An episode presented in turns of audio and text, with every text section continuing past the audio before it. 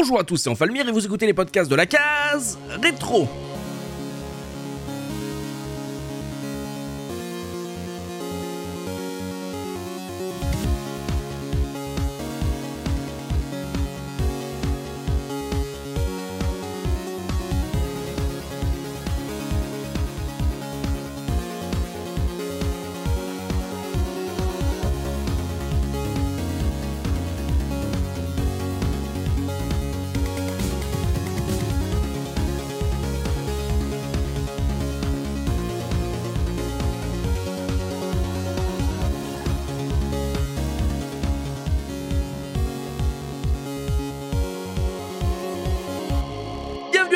Cette nouvelle saison de la case rétro, votre podcast 100% rétro gaming. Et aujourd'hui, je suis accompagné de Dopamine. Comment ça va, Dopa? Bonjour à tout le monde, ça va très bien. Oh là, la vieille personne. Il s'est passé trop de temps. Zut. On est également avec Zéphirin. Comment ça va, Zéphyr Bonjour à toutes et à tous. Euh, salut les vieux. Les vieux et on parle, j'allais dire en parlant de vieux. Oh là là, ça commence mal. Ah là là, ah il commence déjà avec du sel dans la bouche. Bah voilà, Ah. quel grand plaisir puisque voilà, il nous a été demandé euh, chaudement. Les gens se sont inquiétés, mais il est là puisque nous sommes avec Tosmo. Comment ça va, Tosmo? Les enfants, ça va bien Oh, je sens qu'il y a, ah, il y a de l'aigreur. Vous, vous sentez ou pas? Vous sentez ou pas que voilà, je vais me faire passer pour un petit con? Ah, ils vont me faire passer pour un petit con là, les vieux là. Ah, c'est terrible. On se retrouve évidemment pour ce premier podcast de la saison 11 et euh, pour cette occasion, on a décidé de mettre euh, du baume au cœur aux ordinosaures de la communauté. Oui. Oui, chers amis, vous l'avez attendu, vous nous l'avez demandé depuis une dizaine d'années. Oui, Oh que oui les vieux Non, vous ne rêvez pas, aujourd'hui on va parler de Turrican, ce jeu d'action développé et édité par Rainbow Arts, puis avec l'aide euh, après euh, de Factor 5, euh, ou Factor 5, comment on dit? Euh, Factor 5. moi je disais Factor On est en 5. France, on dit facteur Facteur 5. Facteur 5. Oui, Factor, facteur 5, 5, comme à la poste. est sorti initialement en 1990 sur tous les micros de l'époque, le C64, l'Amiga, l'Atari ST, l'Amstrad CPC, le ZX Spectrum, Euh, puis entre 91 et 95, la série a connu euh, plusieurs suites, ainsi que des portages sur console et console portable, avec des sorties voilà, sur Mega Drive, PC Engine, Game Boy, NES ou encore la Super Nintendo. Le mystère est du coup étant de savoir comment avec autant de jeux et autant de plateformes j'ai pu passer à côté durant toutes ces années. Euh, mais bon, voilà, heureusement, mes 15 heures seront là pour me l'expliquer et m'expliquer ce que j'ai raté. Et on va commencer tout de suite avec ma question traditionnelle, histoire de vous situer par rapport à ce jeu, messieurs. Quel a été votre tout premier contact avec Turrican? Et je vais commencer par Dopamine. Eh bien, mon premier contact avec Turrican, ça a été quelque chose de euh, très fugace. Je l'avais vu sur Amiga. Je l'ai trouvé joli, j'ai trouvé que ça bougeait bien, sauf que moi j'étais un joueur console. Et à ce moment-là, l'Amiga, je l'avais euh, découvert par truchement d'amis et j'en Mhm. avais pas indirectement chez moi. Du coup, j'ai commencé euh, vraiment à m'y intéresser à l'envers. C'est-à-dire que euh, j'ai joué à Turrican 3 bien après, enfin bien après, trois ans après. D'accord. J'avais laissé tomber à Turrican 1 en fait parce que j'avais essayé de jouer environ 20 minutes et j'ai été atteint d'un syndrome sur lequel on, on reviendra certainement plus tard, c'est que j'ai trouvé le jeu tellement difficile au début à me faire Hmm. poutrer immédiatement que j'ai dit qu'est-ce que c'est que cette bouse? que je l'ai dégagé vite fait et que ça va, ça va engendrer pas mal de questions de, de contexte après. Et en fait, j'y ai rejoué après avoir trouvé le 3 très sympathique Ouais. euh, sur, euh, sur Mega Drive. Donc, et- attends, attends, j'essaie, j'essaie- je- j'ai j'ai essayé de faire mes révisions. Donc, le 3 sur Mega Drive, c'est Mega Turrican, c'est ça? C'est ça, il me semble. Oui, oui, oui. euh, pff, je m'y perds moi-même, hein, ouais, c'est ça. C'est, c'est- ce sera Zéphirin qui sera notre juge de de paix. Ouais, sur Mega Drive parce que j'étais vraiment un joueur consoleux et que j'ai attendu Mhm. un petit moment avant de le, avant de le récupérer. Ouais. Je l'ai suivi malgré tout parce que c'est une époque où euh, justement euh, j'étais sur les plateaux donc je l'ai vu passer ce truc-là. Ah, comment il raconte ça? J'étais sur les plateaux, euh, bon voilà. sur le plateau, sur le plateau. Voilà, Jean-Mich, Avec, avec Jean-Mich Muche. euh, Jean-Mich Muche, il est parti loin, il est aux États-Unis, il s'est exilé. Pour ceux qui nous découvrent. Euh, Non, non, il y ils a des iront gens voir. qui nous- Il y a des gens qui Oh nous découvrent là, encore aujourd'hui. il va peux- recommencer. il faut. Tu as parlé de contexte. C'est toi qui as parlé de contexte. Euh, voilà. Est-ce que tu peux expliquer parce que là, on a l'impression qu'on fait une private joke. euh, quel est le contexte? De quoi tu parles? De quel Jean-Mich on parle? Et de quel plateau tu parles? Le plateau, c'est celui de Micro Kids, quand l'émission se tournait encore. les plateaux et France 3, c'était juste en face de mon lycée. J'ai eu l'opportunité de pouvoir y travailler. Et Jean-Mich Muche, c'est Jean-Michel Blottière qui animait l'émission, il y avait plein plein d'autres gens. Et j'ai participé à un, à un certain degré à ces émissions-là. Et j'avais la chance surtout de toucher euh, les jeux, les consoles, euh, les, euh, les ordinateurs, et de les voir. Et puis, euh, c'est comme ça que aussi j'ai vu passer Turrican. Mais j'ai pas pu y passer du temps à y jouer vraiment à chez moi à la maison.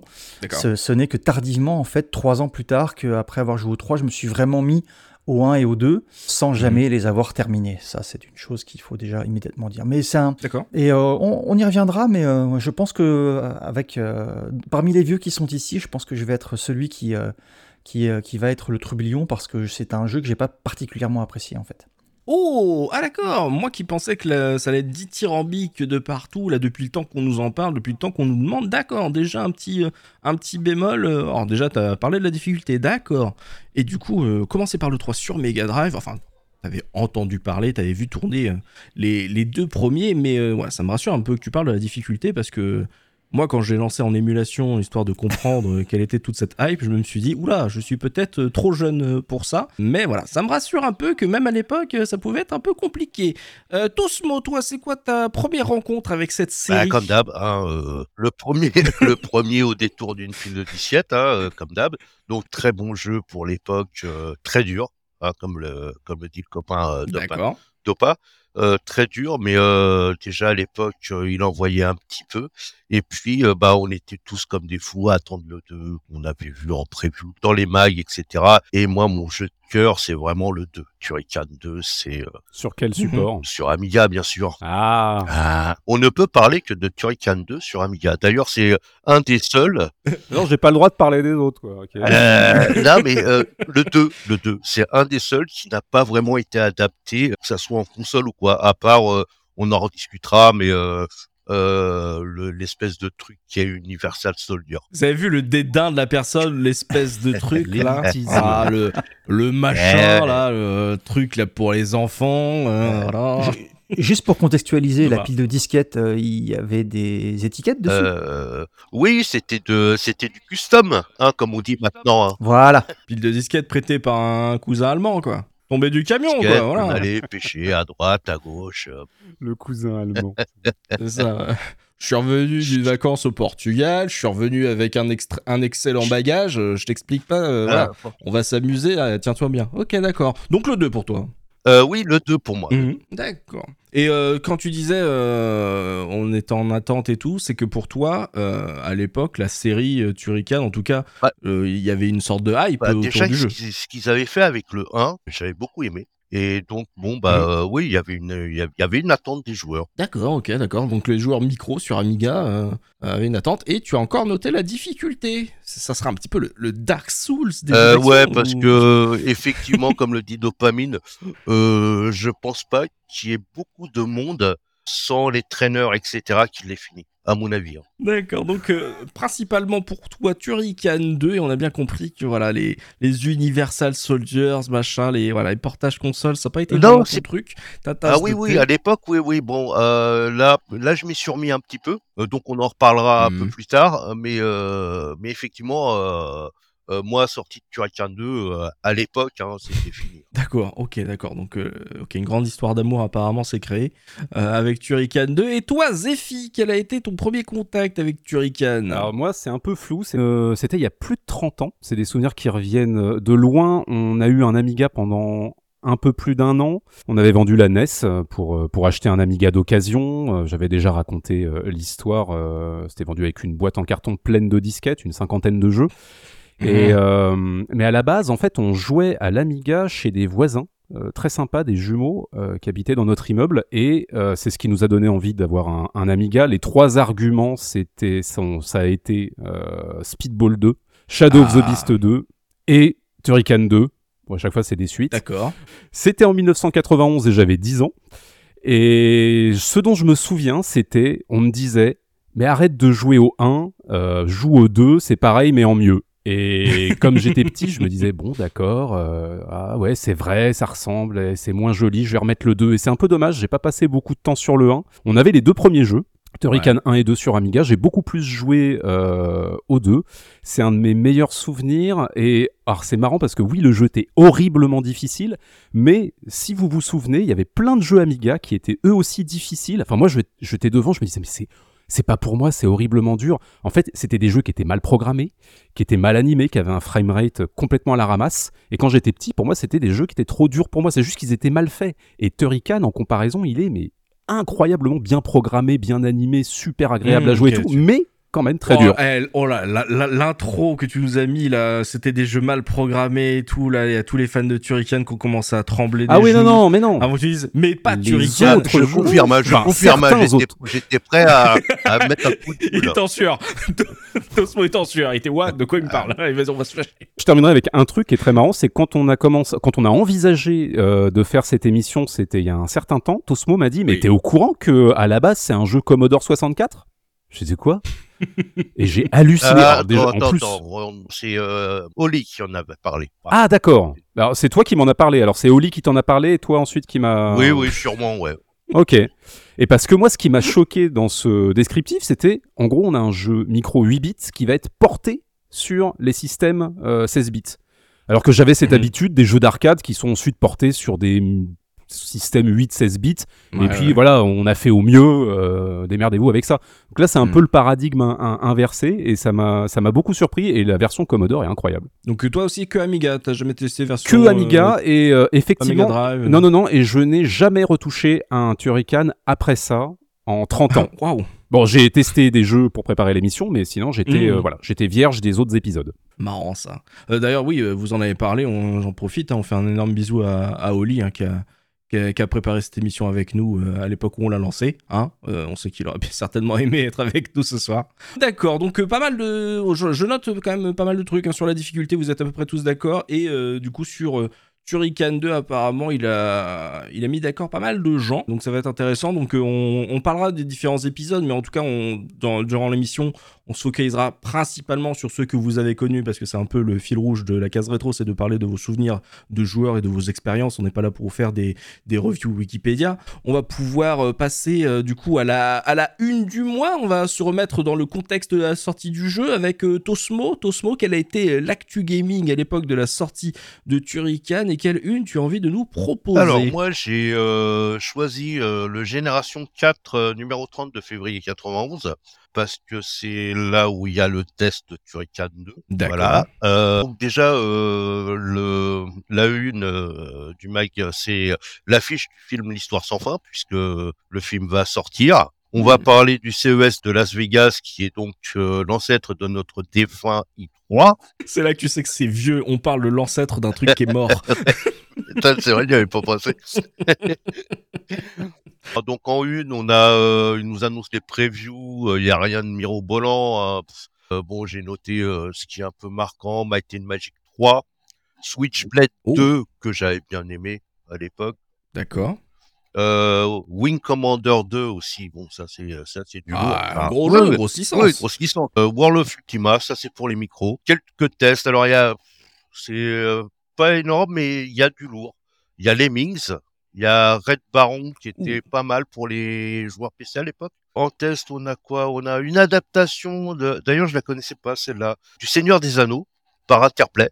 Apparemment, elle est très très bien Sur quelle sur plateforme? PC. Hein. Voilà, c'est- là, on, là, on commence à, à voir le PC qui arrive en, en force hein, au niveau de ces. euh, des- là, c'est euh, le début du règne du PC. Donc, du coup, bah, euh, au niveau du CES, en fait, en général, euh, dans ces trucs-là, je me régale un peu parce que tu as toujours des, euh, des présentations de trucs un peu alambiqués, etc. Mais il était bien Mhm. faible celui-là. hein. Il était pas Il n'y a terrible. pas eu de mytho? Il n'y a pas eu trop de mythos. Non, non, non. Je regarde mes notes vite fait, mais euh, euh, non, il n'y a pas trop de mythos. Il y avait euh, ces gars qui présentaient euh, Sonic, qui était considéré par beaucoup de monde comme un des meilleurs jeux du salon. Nintendo qui a fait, qui, qui, qui ont fait les crevards comme d'habitude. Ils ont, ils ont amené qu'une seule NES pour le salon. Et de temps en temps, ils faisaient tourner trois jeux. Alors bon, ça n'a pas été précisé quel, quel jeu tournait dessus, mais euh, il y avait que de temps en temps trois jeux sur la SNES, euh, mais c'est tout quoi. Ils, a- ils ont fait surtout le forcing pour vendre de la Game Boy avec euh, pff, Hmm. 50 jeux quoi. Et, puis voilà. Puis s'il y a Ata- Atari, alors on va parler un peu d'Atari, puisque l'article s'intitulait pas de panthère, mais plein de lynx, puisque la panthère c'était le, le, le nom de code de la 64 bits, là, euh, comment, de la Jaguar. Jaguar. Et puis bon, bah, euh, les, elle n'était pas présente, mais les journalistes ne croyaient plus du tout, de toute façon, à la lynx. Voilà, voilà, vo- D'accord. voilà le concept, le- un peu le contexte de l'époque. Donc ça c'était du coup la une du mois de Tosmo. On va pouvoir jeter maintenant un œil au dos de la boîte du jeu avec le pitch, histoire de voir comment on nous avait vendu ce jeu à l'époque avec Dopamine. Alors un pitch qui commence euh, avec euh, trois petits points, c'est assez original je trouve, euh, sur un, un dos de jaquette. D'accord. Euh, t'as trois langues, hein, t'as de l'italien et puis euh, de l'anglais, euh, non de l'allemand juste au-dessus. D'accord. Euh, donc on est pris entre, en sandwich. C'est un shoot 'em up de science-fiction avec 13 niveaux, plein d'actions et plus de 1000 séquences. Traduction pourrie. Les 1000 séquences, c'était les 1000 écrans. De puissants systèmes d'armes, blasters, powerling, éclairs, etc. On continue sur les traductions à deux balles. Des effets spéciaux. 50 aliens et des monstres géants. Possibilité de continuer. Incroyable. Possibilité et- de continuer Oui, oui, oui, possibilité de continuer, c'est un argument qui est, qui est mis en, en avant et qui n'existe pas en fait euh, sur les, les boîtes qui sont en anglais. C'est ça que D'accord. je trouve euh, formidable. C'est quoi C'est la sauvegarde en fait? Non, Euh, non, non, non, non, c'est le continu. T'as droit à trois Ouais, c'est continus. ça. Waouh C'est ça. Oh, wow, Alors- l'innovation. C'est ça. Et, et sauvegarde des scores, une innovation aussi incroyable. Merci, mon bon seigneur. des scores. Il y a du scoring, Oh. d'accord. Oui, mais je ne comprends pas pourquoi ils ont écrit ça dans la version française. Euh, alors, c'est la même chose dans les deux autres versions qu'il y a au-dessus et en dessous. hein. D'accord. Euh, mais dans la version anglaise, il ne parle absolument pas de, pas de ça. Il te parle de, euh, de 50 euh, effectivement aliens différents. Il te parle d'un scrolling parallaxe sur trois plans. Ouais, mais là, ils ont galéré à traduire. Ils ont fait oula, ça veut rien dire. Ouais, je sais pas comment ils ont fait leur affaire là, mais, mais c'est- assez foufou. Alors évidemment, comme on parle de plusieurs jeux, je me suis focalisé que sur le 1 et le 2. Merci d'ailleurs Enfa, parce que tu as fait un joli travail documentaire là-dessus et eu- je n'ai plus qu'à compulser tout ça. Il vous en prie. Et euh, par contre, sur la, je sais pas si vous vous souvenez, si sur la cassette c'était écrit en français à l'arrière. Est-ce que vous vous souvenez de ça, les gars? Ah, Non, la, La la- cassette CPC. la cassette CPC. Non, j'ai. Ouais. Enfin, moi, tu me parles de, de, de support euh, officiel. euh, tu sais, je suis un peu dans le loin. Moi, c'est Tom, hein, tu sais, c'est. euh, Eh ben écoute, Bon, en tout pour, cas, pour c'était dire- marqué en français euh, sur la boîte. sur le Voilà. disque, Au, Ouais. marque- au marqueur, Au euh, c'était en français. C'était hein. au stylo bleu, moi. ouais. c'était un marqueur français, c'était un bic, monsieur.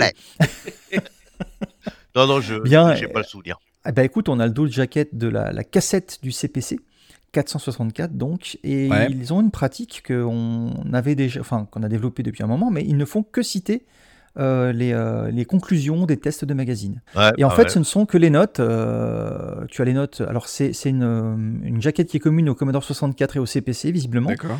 Puisque tu as à la fois les notes d'Amstrad Action, euh, Master Game à 90%, et puis euh, de euh, C64 Magazine et compagnie. Donc tu, tu n'as que des citations. T'as même pas le pitch du jeu. Hein. T'as Ah ouais. t'as trois screens et puis, euh, puis des citations. Moi, moi sur, alors sur la jaquette européenne, mais de la disquette, tu as euh, le pitch en trois langues. Oui, exactement la même chose que ce que tu as sur euh, l'Amiga, effectivement, et le ST. Euh, Mm. Il y a simplement la couleur des boîtes qui, qui diffère. Mais justement, je voulais mettre cette version CPC en avant parce qu'elle était un petit peu, euh, un petit Mais- peu différente. Attends, attends, je comprends pas. derrière, dans le, la version CPC, t'as les conclusions des notes? Dans la version CPC, tu n'as que des citations de la fin des tests et les notes. Donc le, le jeu est sorti après les tests, donc ils ont, récupéré, ils ont pu récupérer les tests pour faire leur jaquette. C'est une ressortie du jeu, peut-être? Alors, monsieur, monsieur euh, Enfa, qui est trop jeune pour avoir connu ça, euh, souvent on te vendait euh, une disquette ou une euh, cassette Amstrad. Au dos de la cassette, tu avais les screens de l'Amiga ou du SC. La plupart du temps. Voilà. Et donc, en fait, les jeux étaient sortis et puis ils prenaient, en fait, comme disait Dopa, les scores, mais des versions Amiga SC. Alors, attention, Oh, autre chose qu'il faut que, que Tu m'as ce- pris un peu ce- de haut là, je sais pas, je sais pas comment je vais le prendre. Eh bien, écoute, bah, tu, tu vas le prendre encore plus mal, jeune freluqué. Puisqu'il y a une autre chose qu'il faut savoir, c'est qu'à l'époque, on te filait pas les jeux à tester 15 jours, 3 jours ou même un mois avant. 8 qu'ils sortent. heures avant la sortie. On te, non, on te les donnait 6 mois avant. Tu avais des versions Ah. bêta, des versions Oui, oui. alpha. Les développeurs te faisaient confiance. Tu avais des EPROM pour les cartouches avec des jeux qui ne sortiraient que l'année d'après. Donc en fait, Ah très souvent. Très souvent, les magazines avaient les jeux bien, bien avant tout le monde, mais quand je dis bien avant, c'est des mois, des mois euh, à l'avance, voire ça se comptait en années, Bah. parce qu'en plus les sorties étaient décalées entre les différentes zones, les différents pays. Alors c'est moins vrai pour c'est moins vrai pour Turrican, hein, qui est un jeu Oui, typiquement européen. ouais. Mais euh, mais en l'occurrence là, tous les magazines qui ont pu sortir leurs tests, ils, ils pouvaient très bien, largement, ils avaient le temps largement avant que le jeu sorte, leur renvoyer leurs conclusions et leurs notes. Hmm. Donc il n'y avait avec aucun presse, souci là-dessus. Ouais. Oui, oui, moi je, bon, je confirme, puisque moi, dans le club informatique où j'étais, nous, on avait un développeur qui nous amenait son jeu au fur et à mesure des bêtas. Voilà, et c'est exactement ça. Donc ils avaient un lien de confiance avec les gens, il n'y avait pas de service De presse. hein, confiance, c'était- de subordination. Bah, Euh, c'est- C'est-à-dire que tu n'avais pas de relation presse. Bon, tu peux le voir comme tu veux, effectivement, mais euh, à l'époque, tu pouvais discuter avec les gens qui faisaient le jeu et c'est eux qui te donnaient leur bêta et te la refilaient pour, euh, pour te demander même ce que tu en pensais, ce qu'il fallait rajouter ou des trucs comme ça. Tu pouvais leur faire directement des retours. en C'est des fait. petites équipes, donc la communication était plus directe. Ouais. Ouais, donc pas forcément la version CPC qui, euh, qui est sortie un peu plus tard et qui a pro- pu profiter de la- du lancement sur euh, un micro euh, autre, quoi. D'accord. qui a, qui a été porté, ouais. Mm. Au- Autre petite particularité, c'est que, euh, alors là, c'est des versions qui sont sorties plus tard, hein, ce sont les portages euh, Game Boy et euh, TurboGrafx. Je les, ai, je les ai mis ensemble parce qu'en fait, euh, je pense que c'est les mêmes qui ont fait les dos de jaquette, puisque là encore, c'est en anglais. Et ils ont quasiment le même slogan. Sur Game Boy, c'est Meet the Fuel Metal Dude with an Attitude, donc le, le gars tout, tout métal qui a la classe, quoi. D'accord. Et, et sur TurboGrafx, c'est The Full Metal Dude with an Attitude. Donc ils ont juste un article qu'ils ont rajouté devant, tu vois, un petit Mhm. article en anglais. Et les arguments sont les mêmes, où ils te, ils te parlent des quatre mondes à con- Enfin, c'est exactement la même jaquette, si tu veux, convertie entre la Game Boy et la TurboGrafx. D'accord, bizarre. Plutôt, pl- plutôt sympa, hein, euh, après. Bah, rien à voir, mais effectivement, le même texte qui est mis, euh, qui, qui est mis en parallèle. Et sur la version TurboGrafx, autre chose qu'on pouvait trouver sur euh, certaines versions aussi pour les, les autres plateformes, c'est qu'il y a un poster gratuit à l'intérieur que tu peux déplier et afficher dans ta chambre. Oh, ça c'est bien ça. Eh ben, ça n'existe plus aujourd'hui, mon bon monsieur. C'est bien On dommage. a même plus de manuel, qu'est-ce que vous voulez faire? On a même plus de boîte. Voilà. Transition sur Turrican 2 aussi, je vais faire rapide, hein, parce qu'on a Ouais. beaucoup plus de jaquettes que d'habitude. Et juste Turrican 2. précision, dopamine, c'est The Code Monkeys qui ont euh, porté euh, le premier Turrican sur Mega Drive et Game Boy et PC Engine. Donc tu as effectivement, euh, c'est la même. Ah, voilà. bah, probablement, Et probablement la raison pour laquelle on a le même pitch. Et ouais. c'est un jeu qui n'est- qui était- qui n'avait pas de licence Sega, d'ailleurs, le jeu Mega Drive. Donc il n'y a pas le logo Mega Drive sur le côté. euh. Ah ouais? Ah, ouais. Oui, ça arrivait, Ouais, ça arrivait. Pareil, euh, même problème avec euh, Universal Soldier, je crois. Eh bien écoutez, euh, j'ai une transition toute trouvée entre le Turrican 1 et le 2, t- encore une fois, avec le CPC, puisque Mhm. la jaquette est, à l'arrière est exactement la même. Il y a juste écrit Turrican 2. Alors la même, quand je dis la même, les, les- les textes sont différents, mais c'est le même principe, c'est-à-dire qu'on a toujours que euh, l'avis euh, du magazine Crash Smash sur euh, Spectrum, Zap sur C64, Amstrad Action euh, pour euh, la version Amstrad, et pareil, on a euh, trois, trois screens avec quelques commentaires. Concernant Marrant, la, la ver- ouais, c'est rigolo. C'est, euh, ils ont fait exactement la même chose sur la cassette. Ils ont dit on va pas se fouler, ça c'est de la cassette, surtout sur le 2 à mon avis. Euh, je pense qu'ils avaient Mhm. plus le budget pour euh, s'occuper de ça. Sur l'Amiga, qui est la version de référence, on est passé au même système. C'est-à-dire que tu as une petite intro qui t'explique que bah, la bataille contre Morgul n'est pas terminée, etc. Tu reprends les armes, voilà. Et puis pas, pas de featuring sur ce qu'il y a euh, vraiment dans le, euh, dans le jeu.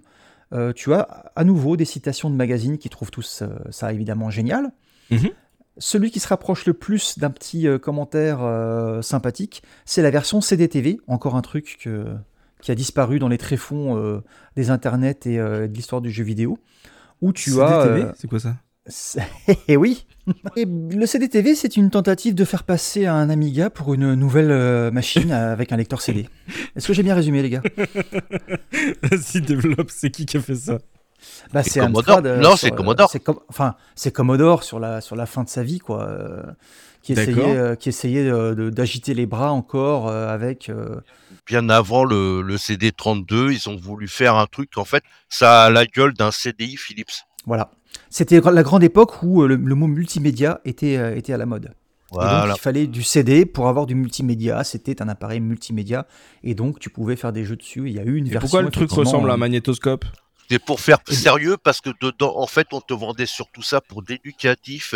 Et euh, tu avais les encyclopédies qui à l'époque étaient en papier, donc tu avais des encyclopédies, l'histoire de France, tu avais l'histoire d'Henri Barbu, j'en sais rien, moi, des gens, quoi, tu vois. Le Louvre, moi je me suis tapé tous les peintres euh, impressionnistes sur la- le CDI. Enfin, c'était la grande mode. Il fallait vendre un truc sérieux. Il fallait que ça ressemble du coup à un magnétoscope. euh, voilà. Et pourquoi la, la manette ressemble à une euh, télécommande à télévision? C'est la Bah, classe. Bah, justement, pour pouvoir piloter tes différents chapitres, etc., euh, machin.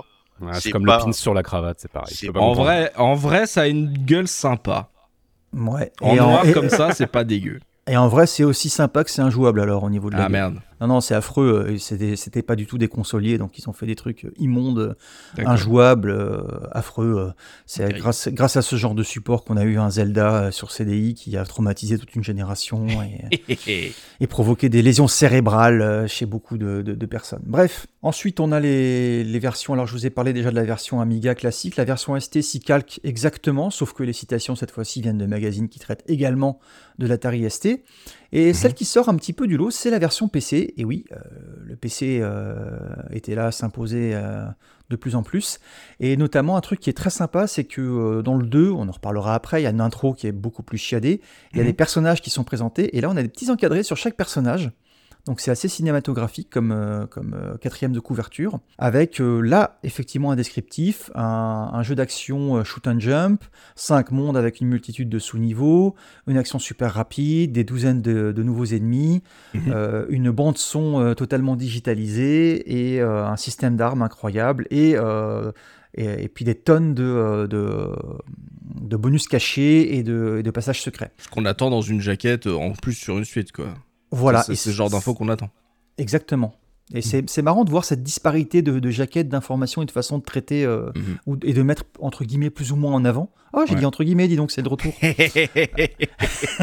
voilà. Donc très très très varié et euh, très éclectique ces jaquettes. Merci Dopa du coup de nous avoir fait un peu euh, le pitch de tout ce qui a pu sortir sur Turrican. Et ben je pense qu'on va pouvoir se lancer dans le gros du débat, parler un peu de justement de l'univers, du gameplay, vous, dire euh, ce qu'on en a pensé, vous dire voilà quels épisodes valent le coup. Si vous ne connaissez pas la série, bah, du coup on va se lancer dans le gros du débat. On se retrouve tout de suite après ça.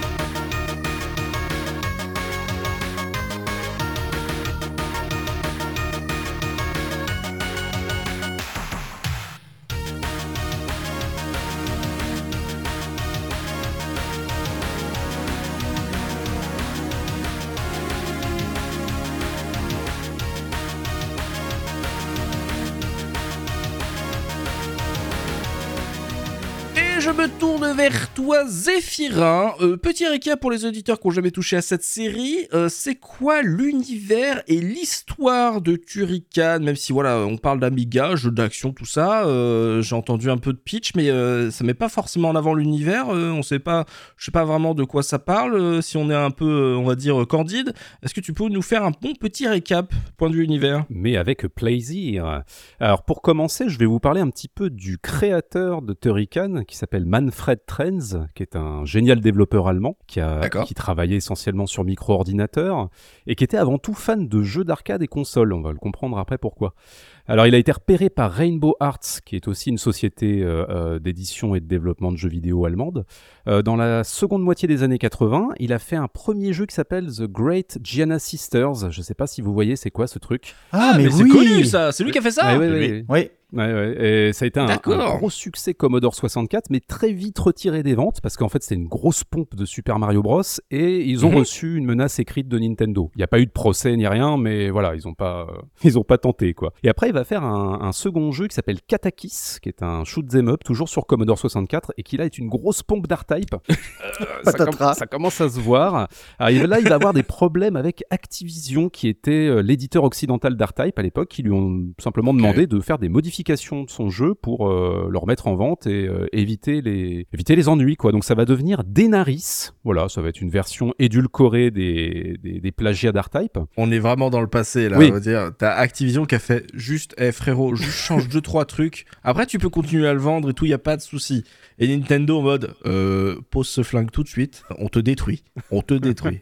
voilà. On salue hein, bien sûr Activision, c'est qui nous écoute, hein, bien sûr. J'espère que tu parles de l'anecdote qui concerne R-Type après aussi, Ah, bien avec sûr. ce même créateur. Ouais, Ah, alors, je- je- est-ce que te- est-ce simplement Activision qui le mandate pour faire R-Type sur Commodore 64, c'est ça? Bah, Ah qui, ouais? lui, qui lui dit euh, tu pourras sortir ton jeu après, mais par contre, euh, pour payer entre guillemets ta dette, bah, tu vas nous faire le portage euh, gratos entre guillemets de notre jeu euh, sur la Eh ben, plateforme. figure-toi que je ne savais absolument pas ça. Si c'est vrai, c'est pas la bah, version Si, que j'ai eue, si, moi. Si, si. Euh, moi, il me semble que il a eu six mois pour le faire. Alors, il l'a fait en Avec 6 un il flag l'a sur la tempe. Attends, il l'a fait, en- fait. en 6 semaines. hein. Ou six semaines, je sais plus, c'est un truc. C'est ça. Donc en fait, c'est ça l'histoire, je suis naïf. Eh on lui a oui, pas oui, simplement voilà, proposé genre ça. mais mon gars, que- puisque tu fais le malin, fais-le R-Type sur Commodore 64. Ouais, bien Non, sûr, mais, mais, mais, mais les gens, mais les gens sont méchants, hein, Zef, il faut que tu te réveilles, hein. Le monde est méchant. ah mais oui voilà mais moi je disais voilà euh, on est dans une autre époque Activision ils étaient un peu sympas. Non les gars on fait bon on va pas t'empêcher de sortir ton jeu mais si t'as pas envie d'aller en procès euh, on- justement on comptait porter R-Type. Donc Petit, t'as l'air d'aimer programmer. on t'empêche pas de vendre ton jeu mais euh, voilà ça te fera de la pub. Hein, voilà, c'est ça on te propose, ça, ça te fera une visibilité de dingue. Hein. Donc c'était déjà, Ça c'était déjà Activision à l'époque, quoi. Ok. Exactement. Le Activision qu'on connaît. Bon, bah voilà, bah les jeux de, Ça part de là. ça part de là. Les, les jeux de, de Trends euh, sont euh, systématiquement des prouesses techniques. C'est un bon graphiste, c'est surtout un, un programmeur prodigieux. Il s'est vite fait. Parce qu'il fait tout tout seul. Bah, quasiment, ouais. Ouais, ouais, ouais. D'accord. Et il s'est vite fait connaître pour ça. Euh, je crois qu'il avait un surnom. Les, les, les consommateurs euh, Commodore 64 l'appelaient le, sor- le sorcier ou je sais pas quoi. Enfin, je sais plus. Mais bref, Le sorcier, d'accord. Ouais, un truc dans ce genre. Et il était déjà au côté. Activision l'appelait le bon toutou euh, chez Acti. Euh, je sais pas pourquoi, apparemment c'est resté. Ouais, et, euh, il était déjà aux côtés de Chris Hulsbeck à l'époque, qui est le, le- compositeur, on, on y reviendra, hein, euh, le compositeur phare de, de la série euh, Turrican. Donc il avait fait ses trois premiers jeux Commodore 64 avec lui. Et donc il a cette habitude de singer les jeux populaires. Et ça, c'est un Oui, truc, oui. alors il faut bien insister là-dessus, c'est que c'est une chose qui est extrêmement courante et même Bien sûr. nécessaire dans l'industrie du jeu vidéo. Si tu regardes l'arcade entre les années 70 et la fin des années 90, au Japon, tout le monde pompe tout le monde et c'est comme ça que les genres se sont euh, déployés, euh, diversifiés, euh, qu'on a trouvé de la subtilité dans les jeux et tout quoi. Le truc c'est que lui il fait ça d'une façon un peu particulière, un peu provocatrice je dirais. C'est un peu genre ça se voit et je m'en fous. Tu vois, comme ça qui s'est fait, qui s'est fait gauler parce que tu vois, c'est pas le genre d'histoire qui arrive souvent, genre la- une société qui débarque en disant, écoute mon gars, on a vu ton jeu, euh, ça va pas le faire quoi. Donc il y a Mhm. quand même une petite, euh, une petite manière de faire qui est pas très bien vue chez euh, de, la, de la part de Trends. Et alors donc on va, on arrive à, à Turrican, qui est son quatrième jeu, et ses inspirations parfois plus subtiles. Et je mets bien des, des parenthèses à parfois parce que c'est bon, ça dépend. Et donc les inspirations du Mhm. premier Turrican sur Commodore 64, ça va être un jeu qui s'appelle Psychonix Oscar, qui est un vieux run and gun de Data East qui est sorti en 1987. Pas un jeu très intéressant, mais on voit effectivement les emprunts. Metroid.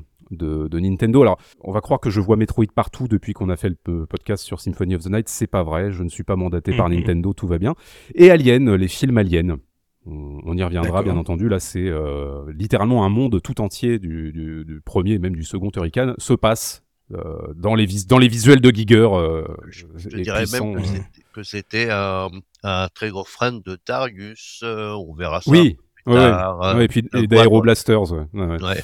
Et ça a été, alors ça, en fonction des sources, ça a pris 9 ou 13 mois de travail, le premier Turrican. Et donc j'en viens rapidement même, hein. à l'histoire qui est pas dingue. Le premier Turrican, on est dans une galaxie voisine, euh, dans un monde créé par les hommes qui s'appelle Altera, qui est composé de 5 habitats autonomes bioconçus séparément par un puissant réseau de génération d'écosystèmes et qui s'appelle Multiple Organism Unit Link. L'acronyme c'est Morgul. Et puis un tremblement de terre euh, cataclysmique qui interrompt l'interface du système, qui entame une, une violente révolte. Et là, les colons crèvent les uns après les autres.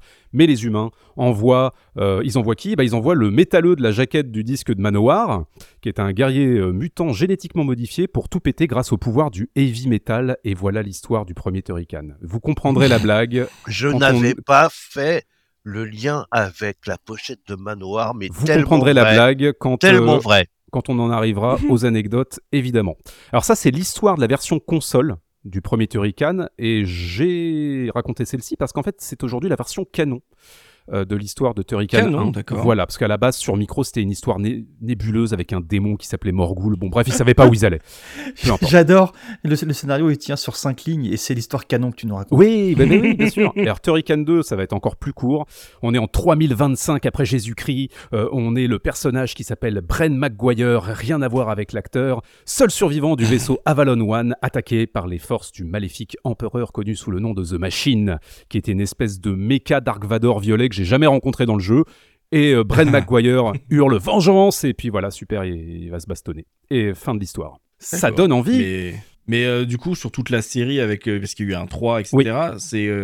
on retrouve des, une histoire vraiment ou en fait, à chaque fois, c'est un prétexte et finalement, on s'en fout? Ouais, à chaque fois, il y a une histoire. Le 3, c'est la suite. Il y a un truc qui est rigolo, c'est Super Turrican sur Super Nintendo qui se passe sur Katakis.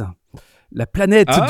du jeu qu'avait pompé R-Type. Le mec n'en démord pas. C'est pour ça que je parlais un petit peu de. Le type fait ça de manière euh, provocatrice parce qu'en fait, on lui a demandé de changer son jeu, de changer le nom, machin. Et en fait, il revient en disant Non, non, Katakis, ça existe. Il y a un Manfred Trends euh, euh, Video Game Universe. Tu vois, c'est un peu ça, quoi. Et c'est très marrant et, et il insiste, hein, tu, tu, tu trouves, et notamment dans Turrican 2, à un moment, tu, tu, tu, dans, dans les stages en shoot 'em up, tu dois tirer sur Oui. une, euh, sur un, une boîte d'items qui normalement te, te file, je sais pas, des, des, euh, des munitions, je sais pas quoi. Là, il y a juste un point d'interrogation et quand tu tires sur ce truc-là, ça fait venir un petit walker, là, ces espèces de petits hélicoptères, avec une banderole Ouais. avec écrit Katakis is alive ou un truc dans ce genre. Oh Katakis Leaves. Ah, Leaves, pardon. Donc en fait, le mec est vraiment vexé, tu vois. C'est genre, mais vous m'avez pas laissé Ouais. copier? Exactement. Alors, du coup, Voilà. Super Turrican, euh, c'est euh, c'est ni un portage du 1 ni un portage du 2. Alors, c'est un ça remix. En fait, en fait, moi, j'ai Vas-y, eu, euh, C'est un best-of. j'ai eu l'impression en y jouant Ah, sur NES ça- ou, sur, ou sur Super NES, on parle duquel sur là Super NES. D'accord. Euh, Je parle de Parce que c'est pas les mêmes? Non. Alors, euh, on, va, mêmes. on, va, on va faire très court. Super Turrican sur NES, c'est Manfred Trends qui l'a fait tout seul, et c'est un mélange de Turrican 1 et 2 sur euh, Nintendo 8 bits. Euh, en- Voilà. de la version euh, Commodore 64. C'est voilà, c'est ça, tout à fait. Bah, voilà, c'est ça. Et donc, euh, ouais, la, la, la version euh, Super Turrican euh, SNES. SNES, donc, euh, elle est complètement différente.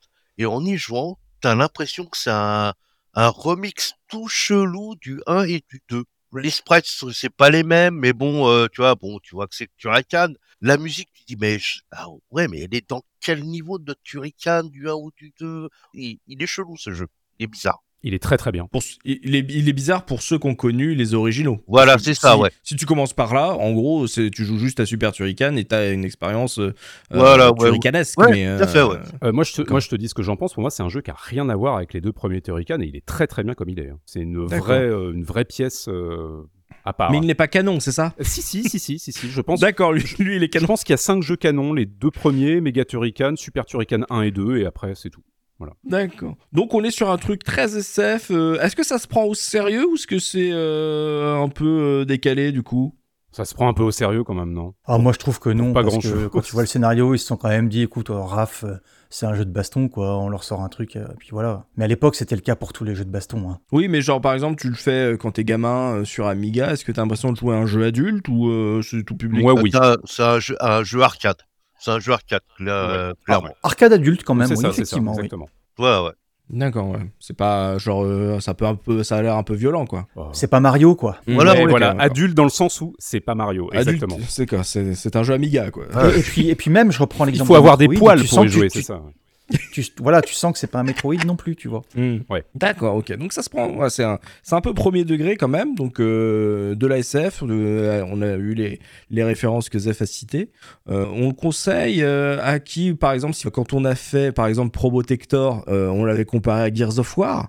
Euh, comme un ancêtre de Gears of War, là on serait quoi sur du Halo, sur du Vanquish, euh, c'est quoi l'affiliation qu'on peut trouver sur euh, du coup l'ambiance générale d'un, d'un, Turrican? Alors là, tu vois, ça c'est question de jeunes, tu vois.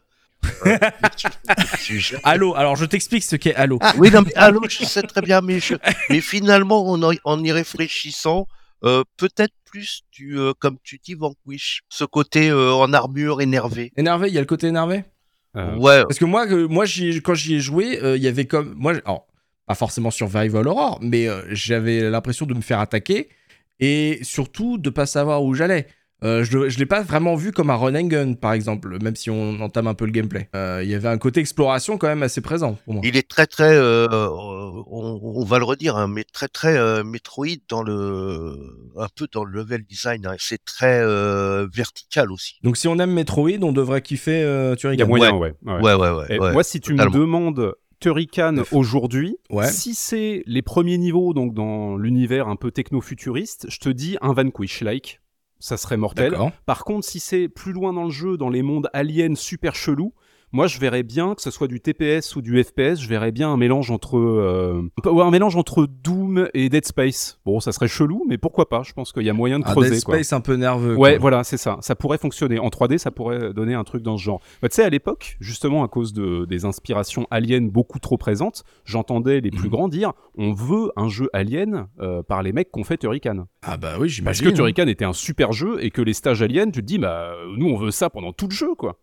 D'accord, mais là, un truc que je note, par exemple, puisqu'on parle d'ambiance, t'as dit, euh, tu comparais les premiers débuts euh, techno-futuristes Ouais. au euh, niveau de la fin. Ouais. Ça veut dire que l'ambiance va changer parce que Complètement. on, on a parlé de, dans la, la, la jaquette parle de 50 euh, ennemis en nombre de sprites, c'est quand même Ça énorme. fait beaucoup. ouais. Euh, mine de rien, ça fait beaucoup. Euh, ça veut dire que c'est pas un jeu ultra court, en tout cas. enfin, j'ai l'impression que tu me laisses entendre qu'il y a de la variété en fait. Ouais, il y a de la variété. Moi, je pense j'en parlerai plus dans la partie gameplay par rapport spécifiquement Mhm. au game design et au level design. On, on- on va y revenir, mais oui, il y a beaucoup de variété dans le jeu et une grande, euh, une grande cohérence euh, dans l'ensemble parce qu'effectivement, il y a l'inspiration Metroid qui force ça un peu. C'est-à-dire de pas donner Mhm. l'impression qu'on est, qu'on que ce- ce que c'est une succession de stages qui n'ont rien à voir. Au contraire, on pourrait littéralement dessiner une map euh, de l'ensemble du jeu et c'est d'ailleurs le cas puisque dans la notice il y a euh, il y a la map euh, complète du jeu et évidemment ça renvoie à Metroid ouais.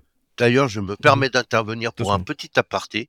Euh, dans, la vers- dans les versions euh, donc sorties sur PS4 et euh, Switch, on a une map. On a Dans le jeu? on a inté- ils ont intégré une map C'est dans trop le jeu. trop Ah, bien. c'est vachement chouette, ouais. Moi, sur l'ambiance, j'ai pas de référence actuelle, mais si je devais vous en trouver une avec les, les canons de l'époque, c'est Robocop dans Alien vs Predator. Bien vu, il y a de ça carrément. Ouais. Euh, mais attends, depuis euh, ce que je vois qu'à partir des années 2000, on a que des portages, euh, que des, euh, des ressorties de, de vieux jeux. Euh, bah, ça s'arrête en Euh, 95 hein, de toute façon.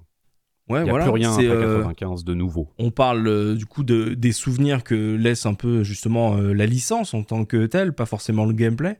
Euh, vous comprenez pourquoi ça s'est arrêté Genre euh, au-delà de, de questions de droit, euh, parce qu'il y a eu quand même 5 années de, de fast, un peu sur toutes les plateformes. Comment on peut expliquer que du coup cette série elle soit jamais revenue un peu dans l'actu, euh, qu'il n'y ait jamais eu une tentative euh, euh, 3D euh, sur console HD ou que sais-je Euh, Alors d'abord, moi, De pas. j'ai une petite réponse à ça. D'abord parce qu'il fallait attendre que la case rétro en reparle en 2024 pour que Évidemment. il y, euh, y a une- un truc Non, qui soit relancé. Par contre, Ça, voilà, c'est- non, soyons sérieux. euh, depuis Mais- le temps qu'on prépare ce podcast, si euh, dans trois semaines, à la sortie de ce- cette émission, on nous annonce un nouvel épisode, un nouveau truc, moi je pète mon crâne. hein. Ouais, bah, écoute, Turrican sur demande à être, euh, faudra, faudra qu'on demande à être sur la jaquette du coup.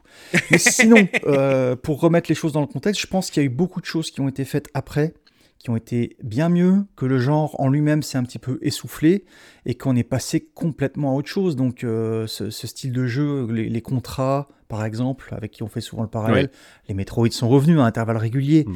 mais euh, ensuite ça a été le règne du PC, il y a eu pas mal de simulations, de jeux de rôle, il y a l'internet qui est arrivé derrière. C'est un petit peu, euh, c'est un petit peu comme, euh, comme proposé au- aujourd'hui. Enfin, aujourd'hui tu vas trouver ce genre de choses uniquement sur des, des productions un petit peu indépendantes. Et il y a plein de jeux comme ça qui sont tombés un petit peu dans l'oubli, où nous on va se demander un petit peu en tant que vieux pourquoi est-ce qu'on n'a pas continué à faire des, des- des jeux. Là il y a Shinobi qui revient, Sega vient de le faire. Peut-être qu'on aura un truc comme ça. Sega vient de faire revivre de vieilles licences, enfin le projet de les faire revivre.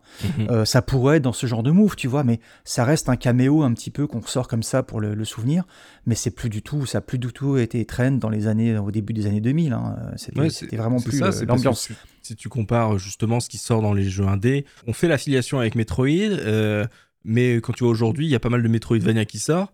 Il n'y a jamais eu euh, un studio indé qui a sorti un jeu en mode non, mais nous, Metroid, on s'en fout. Nous, on essaye de refaire notre Turrican. J'ai l'impression que finalement, il a eu son heure de gloire et c'est dans une période très courte. Et qu'au final, en tant que euh, héritage, il n'a pas fait de petit en fait. Alors moi je lâche un autre petit truc vite fait, c'est que Turrican, il a fait Lâche son tout ce nid. que tu veux, hein, tu sais. Ouais, ouais, je vais tout lâcher. c'est que Turrican, il a surtout été impressionnant parce que c'était un jeu euh, d'action euh, arcade sur Amiga, ST et, et, et Catastrophe à touche, entre guillemets. Parce que Mhm. sur les consoles, on en faisait déjà pas mal des jeux comme ça. Il y a eu euh, Megaman et compagnie. Je crois que ça a surtout marqué les gens qui étaient, euh, qui étaient joueurs euh, ordinateur, éventuellement un petit peu PC avec le 2 aussi. Mais après, Mhm. c'est- ça a été le règne des consoles. Le PC est resté un truc niche, ou alors pour les jeux dont je t'ai parlé tout à l'heure, l'arrivée d'Internet un petit peu, le RPG, euh, etc. Ah ouais, je, suis tout à fait, je suis tout à fait d'accord. Je pense que c'est un peu l'ancien monde en fait, Turrican. Tout s'arrête en 95. Ben, vraiment tout. Hein. C'est-à-dire qu'en 95, tu as Super Turrican 2, tu as le portage sur MS-DOS, qui est très beau. Mhm. Et puis, tu as même Manfred Trends qui développe un jeu façon Turrican qui sort sur Super Nintendo, alors genre à 5000 exemplaires, on, en- on, en- on y reviendra uniquement au Japon, c'est assez fou. Et l'année suivante, c'est Metal. Slug. Donc tu vois, est- dès, dès 1996, esthétiquement, on passe à un- des trucs un peu plus subtils, j'ai l'impression, en 2D. Mais pour te répondre à ce, ce dont tu, la question que tu avais tout à l'heure de dire, mais pourquoi personne euh, n'essaye de faire revivre le truc euh, En 2017, il y a un des cinq cofondateurs de Factor 5 qui a annoncé la résurrection de Factor 5 et la réacquisition de la franchise Turrican. Bon, depuis, on a eu des compilations, mais c'est possible que euh, un jeu soit en développement. On, on le saura bien assez tôt. Et pour euh, D'accord, re- c'est pas impossible. Ok. et pour euh, revenir sur le sur les remakes, en fait, euh, bah il y a un gars qui a fait un remake euh, de Turrican 2 qui est très très bien. Il est gratuit et en fait il a pris le, tout le matériel de la de la version PC qu'il a euh, reprogrammé sur un Amiga 1200 donc euh, plus puissant graphiquement pour ceux qui connaissent pas. Et c'est un très très très très bon jeu. Mais c'est voilà c'est un remake d'un indé euh, qui fait euh, qui fait ça gratuitement. Quoi. Oui, mais il a pris des assets qui ne lui appartiennent pas. Et voilà, c'est pour ça que le jeu il est gratuit parce qu'il en fait d'autres qui vendent. L'arroseur arrosé. Euh, du coup, on va pouvoir se lancer dans le gameplay, histoire de voir comment ça joue, quelles sont les spécificités entre les différentes euh, versions, euh, on a- et comprendre cette difficulté que vous nous vendez depuis le début. Euh, on va rentrer dans le gameplay avec Tosmo, donc jeu d'action sur Amiga C64, ça m'a l'air d'être un peu ta cam, mon Tosmo.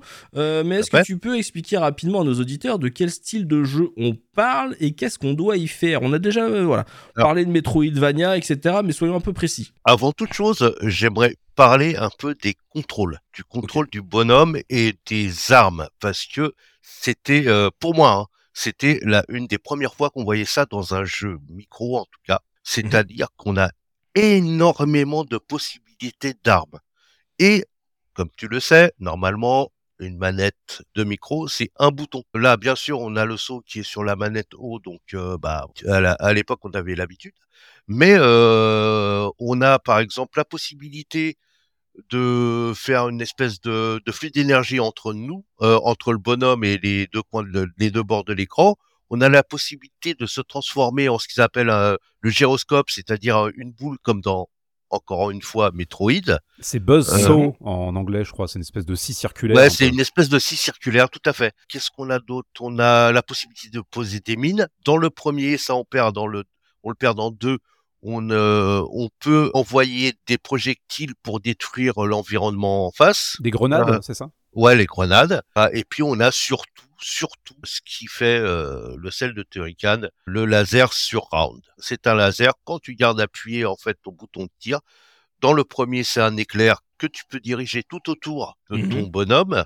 Dans le 2, il est beaucoup, beaucoup plus détaillé. Donc euh, C'est un tir continu, en fait. c'est un tir continu. Dans le premier, euh, c'est un fouet. Enfin, ils appellent ça lightning whip. Donc, en Ouais, c'est comme- fouet c'est comme- électrique. C'est comme un ouais, c'est comme un éclair quoi. Et euh, dans dans le 2, ça fait une espèce de de, de laser euh, discontinu tout autour de toi. C'est-à-dire que quand tu maintiens le bouton, euh, ton personnage reste immobile et tu diriges l'orientation du. Voilà, c'est ça? c'est. D'accord. Donc euh, on a toutes ces possibilités en plus du 2, on a euh, dans le 2, on a encore une- en plus une super arme. On perd la grenade mais on a une une méga méga arme. Donc déjà à l'époque euh, tu te dis waouh, le gars il a Il a mis l'accent sur l'arsenal. Voilà, il a mis l'accent sur l'ar- l'arsenal et puis T'as tu des as- tirs. T'as des tirs rebondissants dans le 2 aussi. Voilà, et super bien pensé. Hein. tu as beaucoup, beaucoup, beaucoup de possibilités. Et ça, c'est à l'époque, c'est assez innovant. Bah, c'est Tout très ça avec un, ça. hein. tout ça avec le- un bâton de joie et un seul bouton. Exact. Ah oui, c'est vrai. Mais Ce qui est complètement dingue, c'est- ouais, ouais. Ça. C'est ça. Juste, je pose la question comme ça pour être sûr. Turrican, c'est une série exclusivement un joueur, il n'y a pas de mode multi Non. sur aucun épisode. Non, non, non, c'est que un joueur. D'accord. Un joueur. Après, pour parler du gameplay, alors, euh, comme on l'a dit, Mhm. c'est assez difficile, c'est assez hardcore. Le jeu est punitif. hein. Faut que tu connaisses euh, tes niveaux. Par contre, c'est que par rapport au jeu d'époque, quand tu perds, tes ennemis ne repopent pas. Ça, c'est euh, ça, c'est super appréciable. Jusqu'à ce que tu perds tes continues, c'est ça? Jusqu'à ce que tu perdes ton continu, jusqu'à ce que tu perdes toutes tes vies en fait et que tu dois Ouais. recomm- doivent recommencer le niveau, tes ennemis ne repopent pas en fait. Est-ce que tu perds euh, un peu à la, dans, comme dans un schmus Est-ce que tu Alors. perds des, des pouvoirs, ce genre de En fonction, en fonction donc de tu niveau de puissance, puissance. de puissance pour les armes, tu redescends en fait. Tu perds pas C'est-à-dire que tout d'un coup. Tu perds pas tout d'un coup, euh, t'es pas à poil comme dans les euh, shoot 'em up ou Golden Notes. quoi. Voilà, c'est ça. Et Donc, tu euh, respawns cool. à peu près, voire exactement là où tu es mort. Et ça, c'est hyper important. ouais. Mm. Ah ouais, le checkpoint te suit, c'est même ça. pas euh, Ouais, ouais. certains endroits. D'accord, pas mal ça. alors, Carrément. c'était, euh, alors, alors pourquoi on vous parlez de la difficulté, vous avez dit que c'est un jeu dur, machin. Pourquoi? Déjà, Qu'est-ce qui fait que qu'est-ce qui fait que le jeu est dur comme ça? Moi, moi déjà, il y a un, un- un truc qui me chagrine énormément sur le 1 et le 2 euh, version Amiga. Faut pas me chagriner mon Tosmo. Ah ouais. Qu'est-ce que vous avez fait? C'est euh, le timer. J'en étais sûr. Il y a du temps? Euh, Il y a du temps et le timer, il Oh est non. court. Surtout sur le 2 où les niveaux sont énormes. Non mais c'est pas Et sympa. en Euh, plus- en gros, il y a de il l'exploration, mais en même temps, faut finir le niveau euh, avant un certain temps? Tout à fait. Ouais, mais il y, a- il y a une Oh. mécanique. Il y a une mécanique. Il y a une mécanique, Ah bon mais euh, ce qu'il y a, c'est que au départ, quand tu prends ton truc, déjà c'est assez balèze parce qu'il faut que tu tu connaisses tes ennemis, comment tu vas les tuer, où est-ce qu'ils a, où est-ce qu'ils vont apparaître. Mais Mhm. la sortie du niveau, tu ne sais pas forcément où est-ce qu'elle est. Et euh, pour preuve, il y a un truc qui est rigolo, c'est c'est tout de suite pratiquement hein, dans le 2, hein, c'est le premier niveau, c'est que t'avances sur la droite, t'avances sur la droite et à un moment t'as du vent.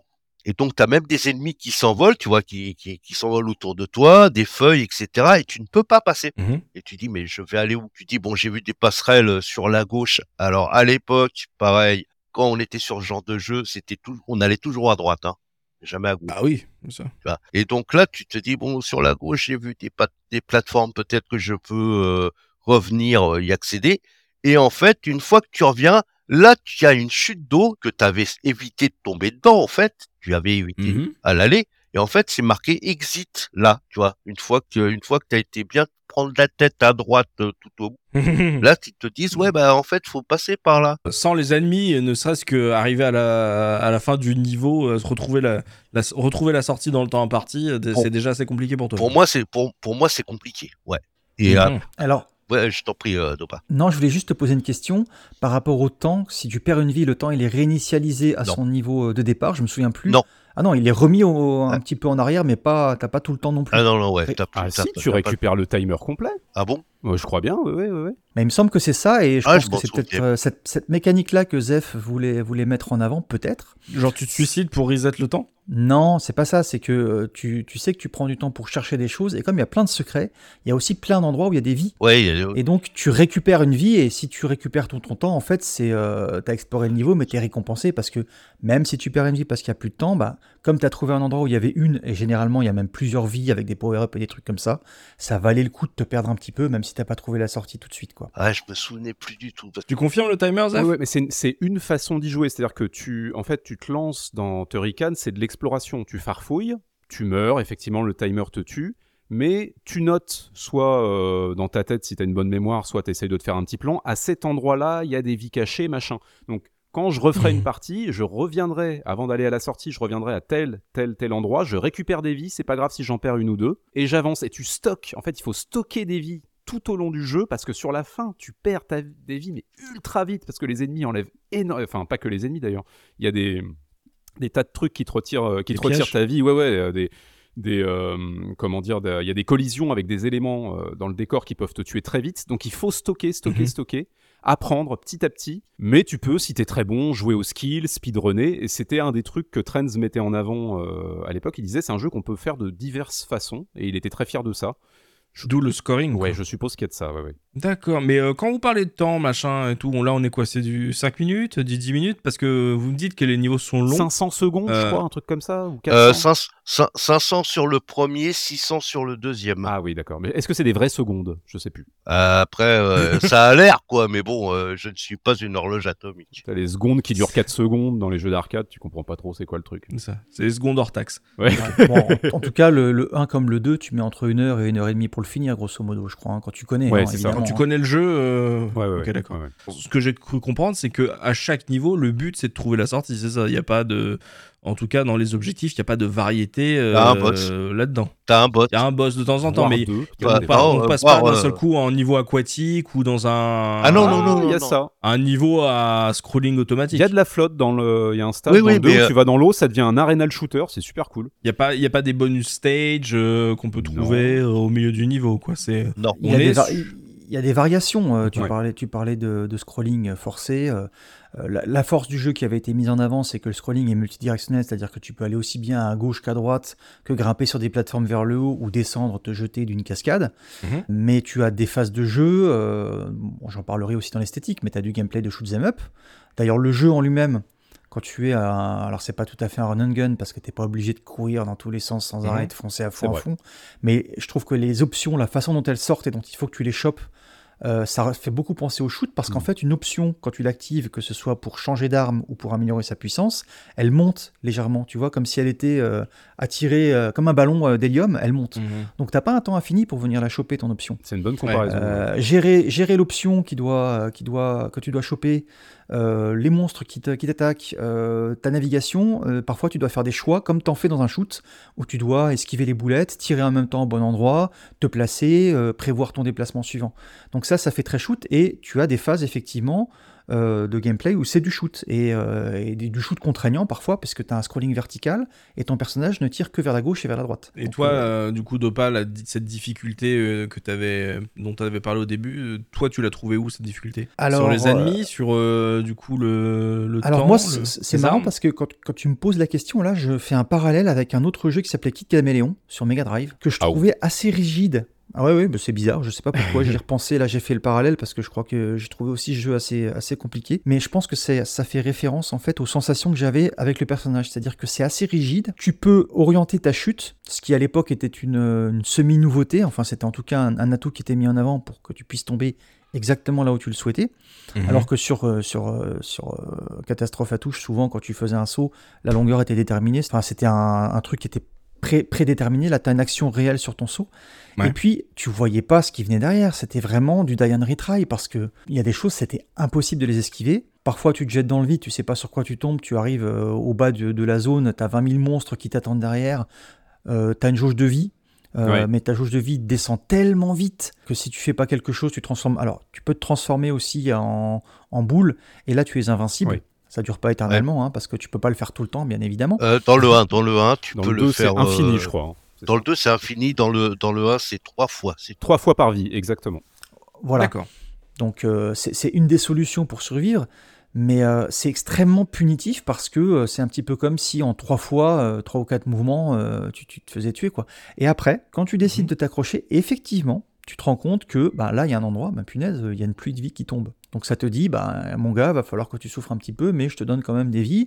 Et puis tu as plein d'options qui sortent. Donc tu dois choisir l'arme qui sera la plus adaptée à ta situation ou à ton style de jeu. Quand tu commences à... Moi, pour réviser, j'ai regardé quelques... hum, quelques parties d'autres qui jouaient évidemment bien mieux que moi, et tu te rends compte que le jeu est beaucoup plus intéressant et profond que juste un petit shoot euh, qu'on joue comme ça. Par contre, il faut s'y investir. Je veux dire, si le jeu se termine en une heure, euh, une heure et demie pour, euh, pour être terminé, ça veut dire que tu auras passé 10, 20, 30 heures dessus, quoi. Ce qui sont plutôt des durées de jeu Mhm. qu'aujourd'hui on va consacrer à des RPG. Donc toi, c'est plutôt sur la partie plateforme que tu as eu un, du coup un souci. Bah, l'alliance de la plateforme et du shoot, quoi, parce que euh, Metroid est une bonne comparaison. Moi, c'est marrant parce que j'ai Contra qui me vient en tête. Aussi, ouais, c'est comme bien si- sûr. tout à fait. C'est c'est comme, c'est comme si Contra, en fait, avait euh, 10 écrans vers le haut et vers le bas de plus, Les maps, avec de la navigation. les maps sont immenses. Voilà, donc tu te, tu te paumes et tu te paumes dans des dizaines de pièges, donc euh, ça peut être très décourageant. Et, euh, et c'est pas en, en m'y mettant euh, un quart d'heure, une demi-heure, voire une heure, comme j'ai pu le faire quand j'ai découvert le jeu au tout début, que tu te rends compte qui peut être intéressant et, euh, et exploratoire. Ça, je m'en suis rendu compte justement en jouant sa version Mega Drive que j'ai trouvé sympa parce que au début, la difficulté était mieux dosée, plus progressive, et que ça m'a pas découragé tout de suite. Ça, ça a pris le temps de m'accrocher. Alors que si on te prévient pas sur, les, sur euh, Turrican 1 et 2 que ça va faire mal, euh, tu souffres. Tu souffres parce que tu te prends une baffe en pleine tronche et tu t'es pas du tout préparé à l'impact. Ah mais totalement. En, en préparant, j'ai rejoué au, au 1 et euh, très vite, euh, c'est dans le niveau, euh, dans le deuxième niveau du premier monde, il me semble déjà. Tu as des Mhm. plateformes qui sont l'une au-dessus de l'autre. C'est-à-dire, elles sont pas décalées. C'est chaud. Hein. Il faut que tu sautes, mais au bon moment, et que tu sautes en biais pour, Pour pouvoir revenir. revenir. après. Et puis, Ah, le petit gauche-droite, quoi, ouais, voilà. Ouais, mais il te demande d'apprendre un. un- C'est pas. c'est- En fait, c'est très agréable à manier, mais c'est très précis à la Mario, et donc ouais. si tu te plantes, tu te plantes quoi. Mais par contre, C'est au Mhm. pixel. Ouais. effectivement, quand on revient sur le gameplay, par contre, il est aux petits oignons, que ça soit sur le 1, sur le 2 Mm. ou sur les autres. Mais euh, Mhm. tu vois, par exemple, bon, moi, ce qui, euh, ce qui me chagrine un petit peu sur la version Mega Drive et Turrican 3, puisque c'est euh, Ah. Il y avait trop de boutons, tu comprenais Non. pas, quoi. Ah, euh, ils- non, ils ont, ouais. ils ont coupé, ils ont enlevé euh, Le tir quelques, multidirectionnel, ouais. quelques options, mais ils ont mis un grappin. C'est horrible. Et le grappin, il est pas les grappins Ah, mais il est mal fait quoi. Ah, d'accord. C'est chaud, quoi. fait. En fait, si tu veux, moi, euh, comme je suis un gros bourrin, j'arrive à m'accrocher, mais j'arrive pas à me décrocher du grappin. Pareil. Donc je sais pas euh, quelle est la manœuvre pour me pour décrocher le grappin en fait. C'est un enfer ce Mm. truc. J'ai l'impression qu'on refait la discussion de la corne ninja dans les Worms. C'est possible. Donc il y a quand même, alors c'est pas vraiment une, une inno- une innovation, mais euh, pareil, le grappin n'est pas sur les premières versions Amiga. non, Euh, le grappin par contre, tu l'oublies sur Super Turrican SNES, ils remettent le, le lightning, enfin le, le surround, mais bon comme C'est ça trop bien. Mix ba- Mhm. bâtard, bon, c'est bizarre. Mais c'est Bah, génial, le, le, le, le tir multidirectionnel sur, sur le Super Turrican 1 de la SNES, c'est un tir qui sort super vite, qui fait tout l'écran et qui frise les ennemis pendant un court instant. Et j'adore Mmh. cette mécanique, je trouve que c'est une super idée. Donc voilà, en fait, ce, il ne détruit plus les ennemis, il freeze. Et sur le Super Turrican 2, il garde cette mécanique, mais il rajoute le grappin. Mais il est bien fait le grappin dans Super Euh, Turrican 2. oui, il est mieux. Donc euh, ça Ah. donne un super jeu. Quoi. Non mais franchement, c'est une, série, une série mortelle. hein. Moi, mo- pour moi, le point noir, c'est le 3. Mais parce que j'arrive pas à utiliser le grappin, si ça se trouve, c'est très très bien et je suis nul, hein, j'en doute pas un instant. Mais, euh, mais le- le- pour moi, le seul point noir, c'est le 3, qui est pourtant un très beau jeu et très bien fait. C'est Factor 5, c'est toujours très bien. Je voudrais revenir vite fait sur la barre de vie. En fait, le truc, c'est Yep. pas des points de vie. Admettons, par exemple, tu sautes, il y a un ennemi qui vient de toucher, mais ça, les gens te frôler, tu vas perdre un tout petit peu de vie, que dalle. Ça va juste un tout petit peu entamer ta barre. Et puis, t'es vers la fin du jeu, t'es dans les cavernes, aliens, machin, t'as des gouttes d'acide qui te tombent dessus, et là, t'es comme un con, tu te plantes dans un coin, t'arrives plus, tu sais, t'arrives plus à sortir, tu te prends une goutte sur la tronche, là, ta barre de vie, elle fond en une demi-seconde, t'es mort. Donc tu vois, Ah. c'est pas des points de vie, c'est du temps que tu passes à te prendre des dégâts. C'est très particulier. Et euh, moi, il y a un truc sur lequel je voudrais appuyer, c'est les maps. On disait tout à l'heure qu'elles sont immenses. Et la cohérence des maps, c'est ce que, ce que j'aime beaucoup dans le premier en particulier, c'est un peu moins ça dans le 2, mais le 2 est meilleur à tous les niveaux, donc je lui pardonne. C'est la cohérence du tout, c'est que par exemple, tu vas avoir un niveau shoot 'em up, tu regardes la map Ouais. dessinée dans le livret, par exemple, tu vois qu'il y a un énorme couloir vertical. En fait, ton personnage vient de terminer un niveau euh, qui était un, on va dire un gros bloc.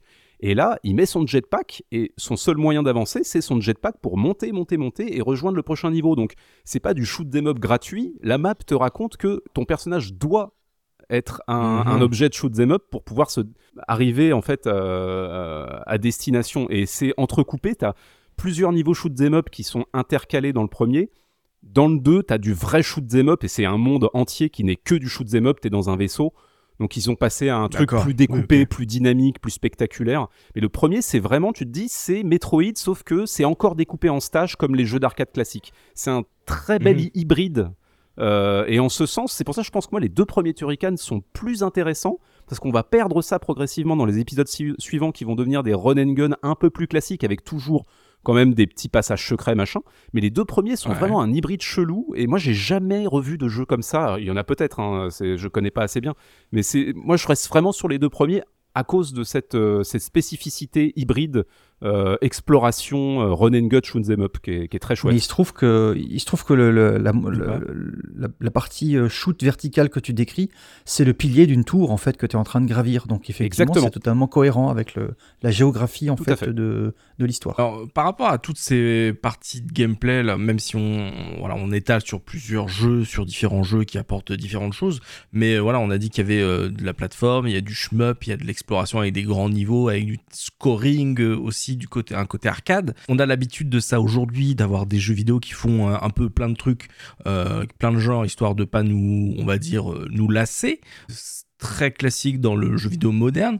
Est-ce que pour vous, à l'époque, c'était un avantage, une variété, d'avoir un jeu qui proposait autant de trucs différents, de pas avoir un truc qui était forcément super spécifique? Ou euh, ça, se- ça commençait à se faire de plus en plus? C'était surprenant au départ. Sur les versions Amiga hein, euh, j'entends hein. c'était surprenant parce que en fait s'il y avait eu des jeux déjà euh, qui euh, qui le faisaient sur Amstrad je me souviens mais c'était vraiment pas la norme hein. c'était vraiment pas la norme. Ça restait surprenant quand les mecs faisaient ça de mon point de vue. D'accord. Dopa sur euh, MicroKids, euh, vous trouviez de- des jeux qui commençaient à être variés comme ça ou euh, c'était un des points forts du, du Turrican? Bon, clairement, c'était un truc qui était sympa à mettre en avant, ça amenait un petit peu de variété, mais euh, il y avait d'autres jeux qui, qui avaient des artifices de mise en scène qui étaient, euh, qui étaient, qui étaient très sympas aussi. Mais encore une fois, dans le contexte, euh, dans le contexte ord- ordinateur, Amiga, c'était quelque chose de, euh, de tout à fait euh, original, et puis c'était un plus euh, qui, était, qui était bienvenu. Et c'était c'était au niveau du, du gameplay encore euh, surprenant, parce que tu as cette phase de shoot dans le 2 qui est effectivement très classique, et t'es dans Gradius, hein, clairement, hein, t'as des clins d'œil, euh, Mhm. j'en- aurais parlé au côté esthétique, mais t'as des clins d'œil à Gradius parce que le premier monstre que tu vas rencontrer dans la phase shoot de, euh, de Turrican 2, c'est un espèce de cerveau avec un œil qui te balance des yeux. Et ça, quand joué, quand t'as joué à Gradius, ça te saute au visage, quoi.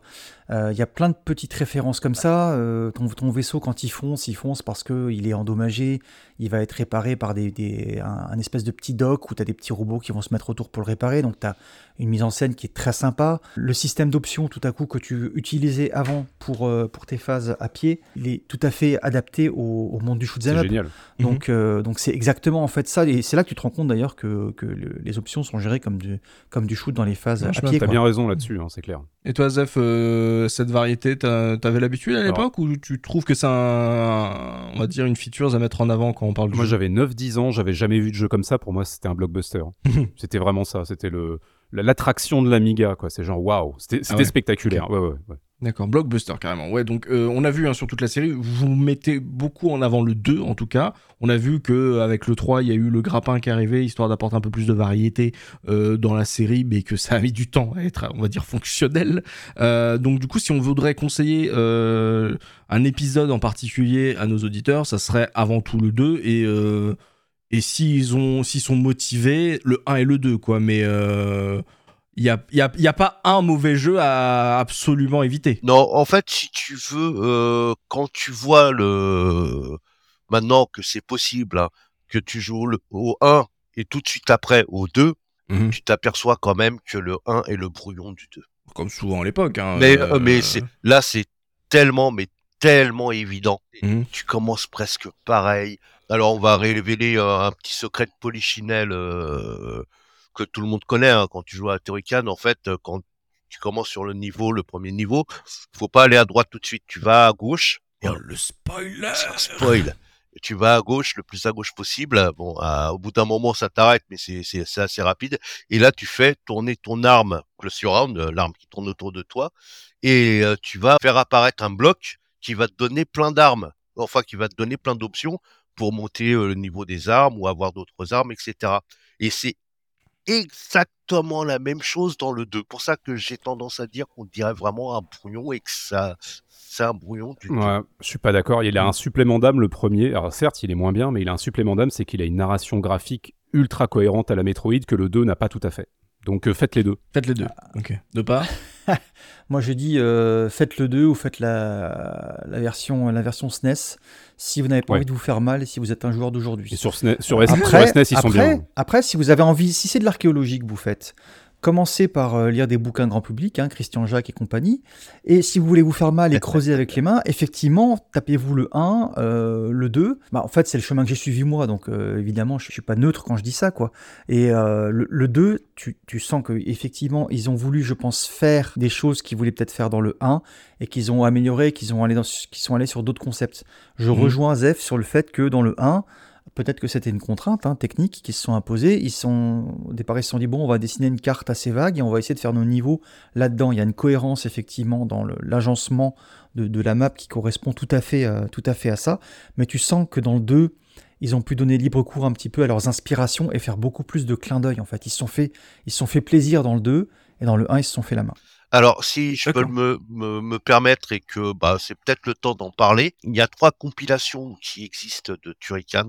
Tu as la Turrican Flashback qui est sortie il y a quelque temps déjà, et un peu plus récente, tu as la compilation euh, Turrican euh, Anthologie volume 1 et volume 2. Alors moi, je conseillerais plutôt euh, la, les anthologies si vous voulez vraiment le Turrican, enfin de brut de base, faut prendre l'anthologie volume 1 puisque vous avez le Turrican 1, 2 Amiga. Par contre, il manque le Turrican 3 et Super Turrican euh, et Mega Turrican pardon qui seront sur le volume 2 bien sûr parce que bon bah mhm. hein, en gros, prenez rétro arch quoi. Non non non non pas du tout pas du tout enfin parce que moi je suis absolument euh, j'étais vraiment très très surpris parce que je suis pas client de ça des compiles comme ça etc. Et pour quelqu'un qui veut le refaire il faut vraiment prendre la l'anthologie. Donc euh, je vous conseille la volume 1 pour euh, pour le 1 et le 2 parce que vous avez une tonne d'options et vous avez la possibilité d'avoir des contrôles, surtout au niveau de la version Amiga. Vous pouvez lui demander, je veux les contrôles comme sur Amiga, je veux les contrôles comme sur une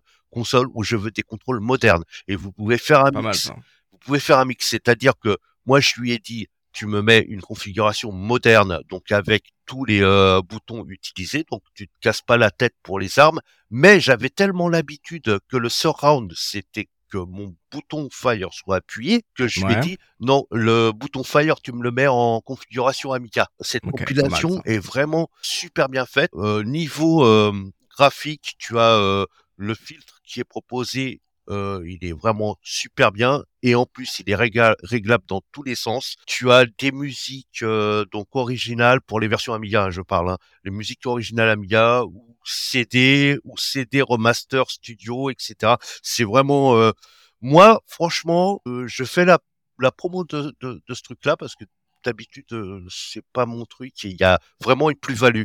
Et la plus grosse, et il y a deux grosses plus-values, c'est que tu as un mode rembobinage et tu as D'accord. et un mode carte. On parlait justement de la taille des oui, tu en as parlé, ouais. Et, on et donc en fait, tu euh, appuies sur R3 et là tu as euh, ta carte du monde. Euh, enfin, ce que tu as exploré. Hein, attention. Ok. Oui, bien sûr, ça se développe un peu. Et malheureusement, cette compilation n'est pas disponible sur PC. Ok, ok. Bon, bah, vous avez euh, quand même des compiles qui sont sortis récemment, récemment, entre guillemets, en tout cas sur Switch. Euh, si vous voulez vous faire ça légalement, et euh, puis après, si vous voulez pas vous faire ça légalement, vous savez où aller. voilà. du coup, oui, on vous conseille pas mal le 2 si vous avez envie de découvrir la série. Et puis, vous avez pu voir qu'il y a à peu près tout, qu'il n'y a pas vraiment d'épisodes à éviter et que vous aurez quand même, si vous aimez un peu toutes les références qu'on a citées durant cette partie gameplay et que vous avez jamais touché à Turrican, bah, c'est voilà, c'est l'occasion justement de découvrir une autre version euh, de ces euh, de ces titres d'exploration, de ces shmups, ces platformers, de voir ce que ça proposait. Et euh, du coup, voilà, des jeux de qualité avec un peu de challenge, mine de rien. Et vous avez vu, en plus, les chroniqueurs n'ont pas trouvé la difficulté au même endroit. Donc, si ça se trouve, vous, vous allez voir ça d'une autre manière. On va faire un point sur l'esthétique du jeu avec Dopa, artistiquement, techniquement, en fonction des versions et ce que tu as à nous vendre? Comment il s'en sortait à l'époque Turrican? Et comment il s'en sort aujourd'hui, par exemple alors, bah déjà, euh, on va le reciter, hein, c'est euh, ce qui s'est, euh, qui s'est mis au charbon pour énormément de versions, notamment les versions que moi j'aurais appelées canon, mais pour en tout cas la version Amiga qui est celle dont on parle le plus. Il y a la version ST aussi. Mhm. Au niveau de l'esthétique, eh ben, euh, on a un personnage principal qui ressemble à une espèce de, Robocop, ça j'en ai déjà parlé un petit peu. Sa spécificité, c'est qu'il est animé de façon extrêmement fluide, c'est-à-dire que euh, là tout à l'heure, on, parlait euh, d'un shoot phare extrêmement, d'un run and gun phare pardon, extrêmement bien animé. C'est un petit peu pareil pour Sturican. Les mouvements, pour l'époque en tout cas, du personnage étaient extrêmement fluides, c'est-à-dire qu'on était habitué à avoir des frames genre euh, Mario qui se déplace, etc., Mhm. même si c'était très bien foutu. Alors que là, le personnage, euh, il est vraiment fluide, c'est-à-dire que tu as l'impression que frame par frame, il se déplace, tu aucune saccade, quoi. Tu absolument besoin de rien imaginer entre les mouvements. Ok. Ça, c'est resté vrai euh, pour toute la série. Ça l'est même, euh, c'est même une signature, je trouve, parce que euh, c'est quelque chose qu'on retrouve sur des versions aussi downgradées, entre guillemets, que les versions Game Boy. C'est-à-dire que... Oui, parce qu'on en a pas beaucoup parlé, mais euh, mine de rien, c'est sacré challenge de mettre ça sur la Game Boy. Hein. Ah, tout à fait, j'en reparlerai euh, Mhm. probablement dans, dans la revue de presse sur les tests Game Boy, parce qu'il y a eu beaucoup de tests Game Boy, hormis le fait qu'elle soit en noir et blanc, et, éventu- et évidemment euh, qui souligne plus les contours, techniquement la version Game Boy, elle est vraiment impressionnante, parce qu'il y a toutes les infos Super cool. des, Mhm. des- des versions console, euh, il y a de la fluidité, euh, et ça c'est vrai pour toutes les versions. Alors c'est moins impressionnant sur Amiga, même si c'est très bien foutu, c'est surtout impressionnant quand tu sais d'où ça vient, qu'effectivement des versions C64 et CPC font des choses qu'on pensait que ces machines-là étaient incapables de faire. S'allume. T'as vu? Un truc de dingue, quoi. C'est. euh, Bah, s'allume, charge en moins de 10 minutes. Mais, euh, mais vraiment, euh, tu as. euh, alors, esthétiquement, euh, c'est des, des teintes qui sont assez sombres. Alors, le, le- le thème principal du jeu ne se prête pas à des couleurs criardes, rose, vert, jaune, pétant, quoi. Euh, Mhm. C'est assez Ouais. terne. Tu es dans une ville manifestement euh, futuriste. euh, le- le système autour colle assez bien au, au scénario. Tu as beaucoup d'éléments graphiques, quand même, dans le 1 en tout cas, qui sont redondants. Donc, tu te rends compte qu'ils ont économisé de la mémoire avec ça. Ils Ouais. ont beaucoup joué avec les trucs classiques à l'époque, hein, c'est les mêmes sprites qui sont répétés à gauche à droite. T'as un aspect un petit peu plateforme artificielle dans le premier. Euh, L'exemple que donnait Tosmo tout à l'heure avec les plateformes que tu dois monter, c'est toujours toutes les mêmes plateformes, donc tu as cette redondance.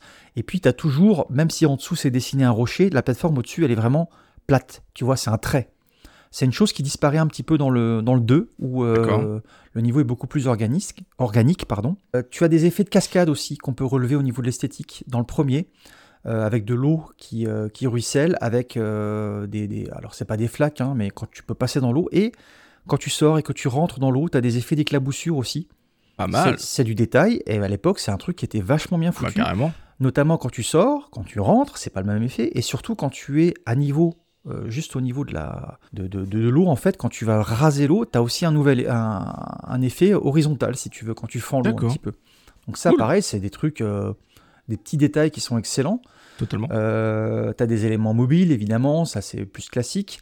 En, jetpack, tu as du scrolling euh, parallaxe. Donc ça, c'est le trip euh, qui ressemble un petit peu au, au shoot 'em up.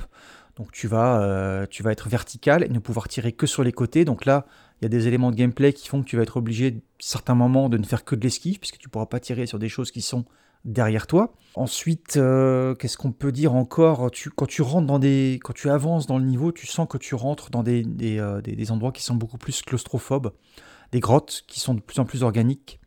Et il y a un artifice. C'est pas mal ça. J'empiète un petit peu sur la partie sonore, mais un niveau où tout à coup tu n'as plus de musique. Tu as juste le son du vent dans le 1 Mmh. et les bruitages que tu as autour. Tu as des gouttes de sang qui tombent du plafond, tu entends des bruits un petit peu lointains.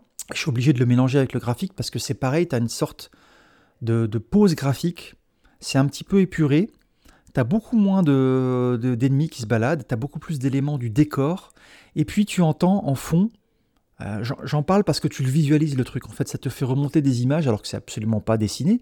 Tu as un effet stéréo qui fait que d'un côté, tu as les sons de ton personnage qui Mhm. sortent, et de l'autre, euh, en effet stéréo, alors ça on l'avait peut-être pas à l'époque parce qu'il fallait au moins avoir la stéréo, c'était pas toujours le cas, tu Ouais. as des sons lointains.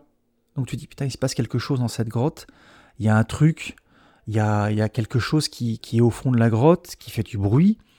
Ça c'est dans le 1. Et dans le mise 2, en scène. hein. Et- dans le 2, tu as un truc un peu similaire où tu as des battements de cœur et tu plus de musique et tu ça. Et de temps en temps, la musique revient. Et dans le 1, Donc- juste rapidement, en fait, Def. cette zone-là, dans le labyrinthe alien là, super anxiogène, ça anticipe complètement l'atmosphère de Metroid 2 sur Game Boy qui n'était pas encore sorti. Donc un espèce d'effet ping-pong. Je sais pas s'ils ont copié sur Turrican, mais c'est possible. D'accord. tu Ouais, ils ont, ils ont, il y a une cohérence graphique, c'est un niveau aussi où euh, justement tu casses un petit peu cet effet plateforme dont je te parlais tout à l'heure. Tout est en diagonale. C'est-à-dire Oh. qu'il n'y a plus de plateforme euh, horizontale, tu montes ou tu descends en permanence.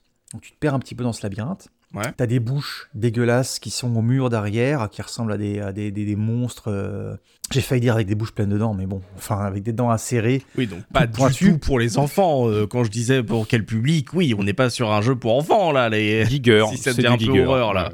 Oui, voilà, oui, oui, ok. Pas du tout, euh, pas du jeunes tout. adultes. Oui, ok. C'est, tu sens que c'est vraiment le décor qui t'est hostile, euh, qui, peut te, qui peut te tuer.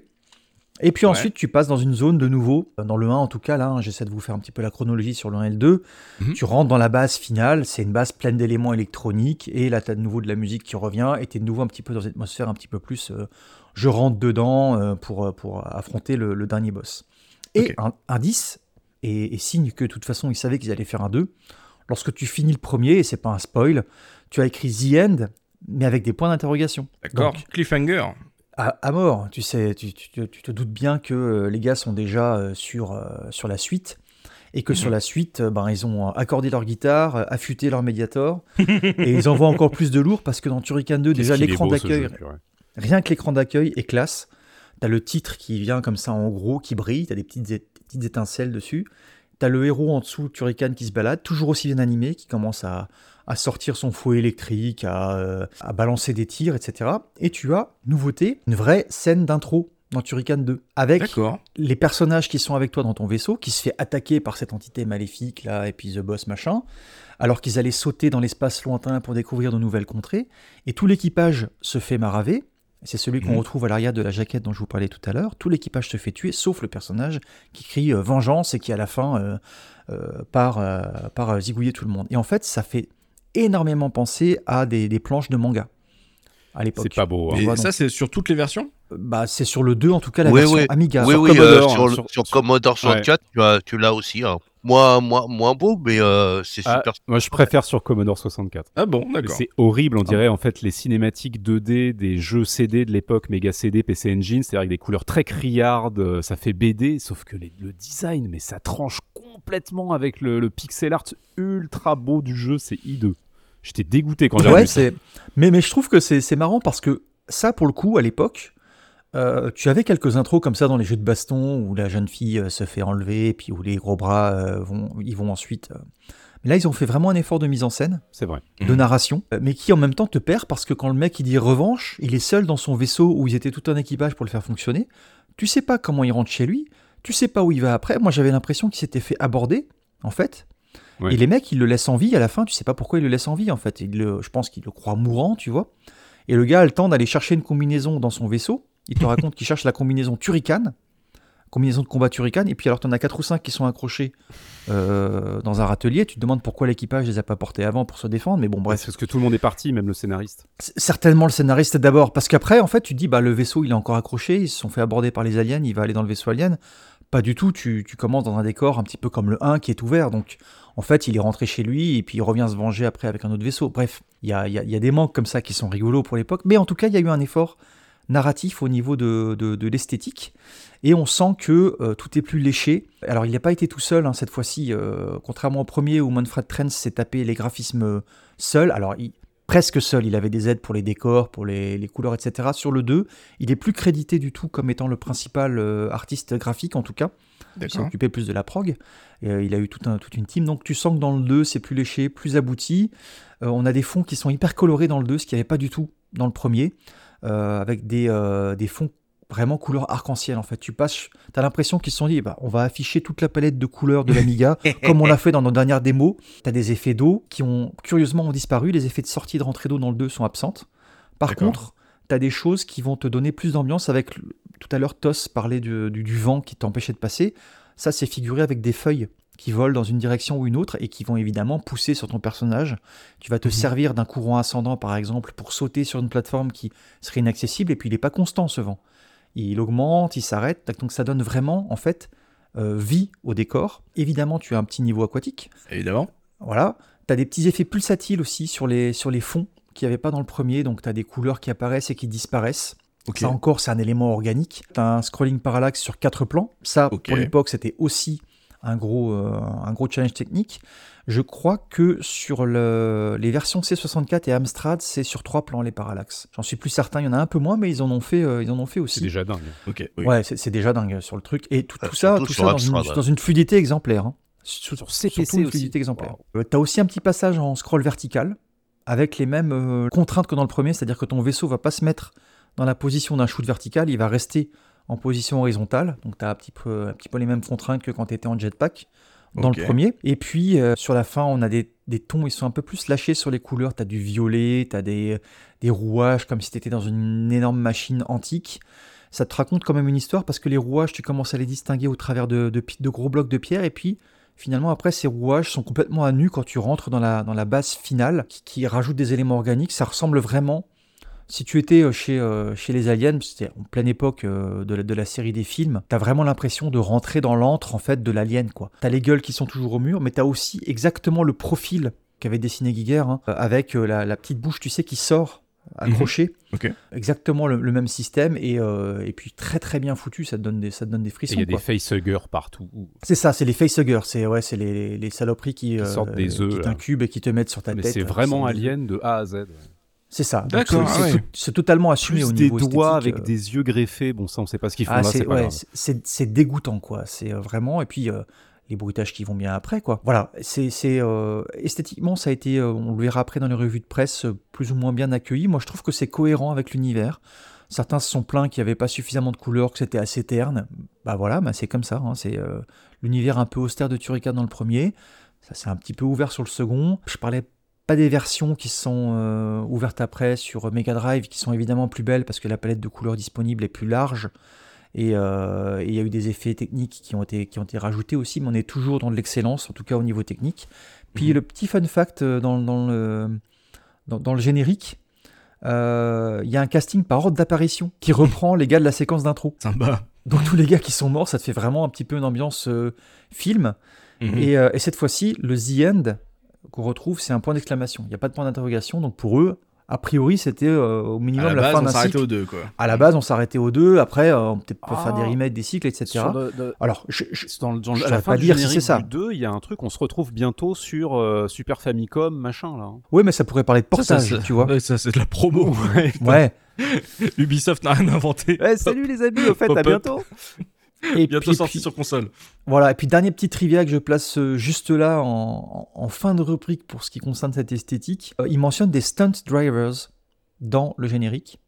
Il mentionne des gens, je sais pas du tout à quoi ça peut correspondre parce que des, euh, des cascadeurs euh, conducteurs, je... ou alors j'ai une mauvaise traduction, mais en anglais je vois pas à quoi ça pourrait correspondre. Si un auditeur nous, nous, euh, nous renseigne là-dessus, mais je ne vois pas à quel moment ils auraient engagé des cascadeurs pour faire des cascades en voiture. Mais en tout cas, il y a des stunt drivers dans le générique de fin. À savoir si c'est pas un mec de l'équipe euh, qui a eu un accident et puis qui euh, Probablement, je pense que c'est un clin d'œil comme ça. ils ont fait un petit clin d'œil. Zephyrin sur toutes les machines et sur toutes les versions. euh, toi, euh, qui est euh, assez friand de ce genre de- d'esthétique, il y a un truc qui ressort euh, pour toi euh, plus que les autres Bah, bah, pour compléter ce dit de Ce pas que je voudrais dire, c'est que Manfred Trends, c'est surtout sur Commodore 64 son travail en fait. Faut penser que tous les jeux Amiga sont des portages de Factor 5 et il travaillait pas chez Factor 5, euh, sauf si euh, j'ai loupé un truc. Donc en fait, tout ce qu'on voit d'éléments euh, graphiques dans Turrican 1 et 2 sur euh, Amiga, Atari ST et tout ça, c'est des interprétations 16 bits de ces designs Commodore 64. Alors moi je me suis basé sur ce qu'il y avait au générique et au générique il est mentionné comme graphiste principal en tout cas sur le premier. D'accord. Alors c'est peut-être un- une erreur de Non, mais c'est pas hein. ça, c'est peut-être qu'il est mentionné parce qu'il se base sur son travail sur Commodore. Bon, je, je- Peut-être. En la- tout cas, euh, j'ai pas le détail de ça. C'est- lui qui est affiché au générique Oui, oui, pour bien ça, sûr, bien je- sûr. Je, te rejoins tout à fait sur le fait que évidemment il n'a pas été tout seul. hein, Ah bah c'est certain. Mais tu vois, le truc, moi, c'est que je trouve pas ça très inspiré esthétiquement, euh, Turrican.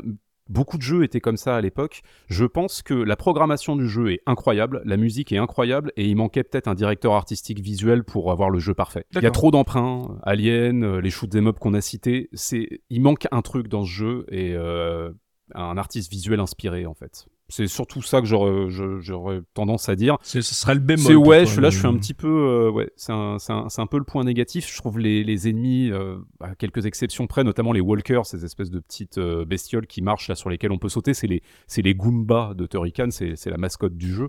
Ils, ils sont déclinés à toutes Mhm. les sauces, t'as des versions hélicoptères et tout, ils sont super chouettes, bien animés. Mais sinon, c'est souvent c'est des boules. Bah, tu sais ce que c'est ça C'est des boules qui rebondissent, les ennemis. Enfin, c'est des trucs pas très inspirés, pas très animés. Je suis Mm. pas très très fan du bestiaire de Turrican perso. À part le perso Et- qui est incroyable. Les petits bipèdes c'est ED 209. Hein. Ah, c'est des ED On- on 209 revient à en Robocop. SD. Bah, pour moi ça revient à Robocop. hein. Ah ouais, ouais, ouais. Euh, bah, tu tu m'ouvres les maintenant yeux. que Tu le dis, maintenant que tu le dis, oui. Tu m'ouvres les yeux, dopamine. Absolument. Bah voilà, non, je, je, je trouve pas. euh, les décors sont magnifiques, notamment dans le 2. Il y a même des petites inspirations Castlevania très très bien senties. Mais globalement, c'est pas pour moi, c'est pas le point fort. C'est joliment fait. C'est très beau, le pixel art est chouette, mais c'est pas très inspiré en termes de design et il faut faire la, la nuance. D'accord, ok. Tospo, un truc à rajouter? Pour moi, euh, franchement, c'est comme euh, dit To- Topa sur le sur le 2, il y a quand même un monde euh, au niveau de l'anime, surtout au niveau du personnage. Qui est, ce, qui, ce est flagrant, c'est euh, quand tu utilises ton euh, ton laser surround autour de toi.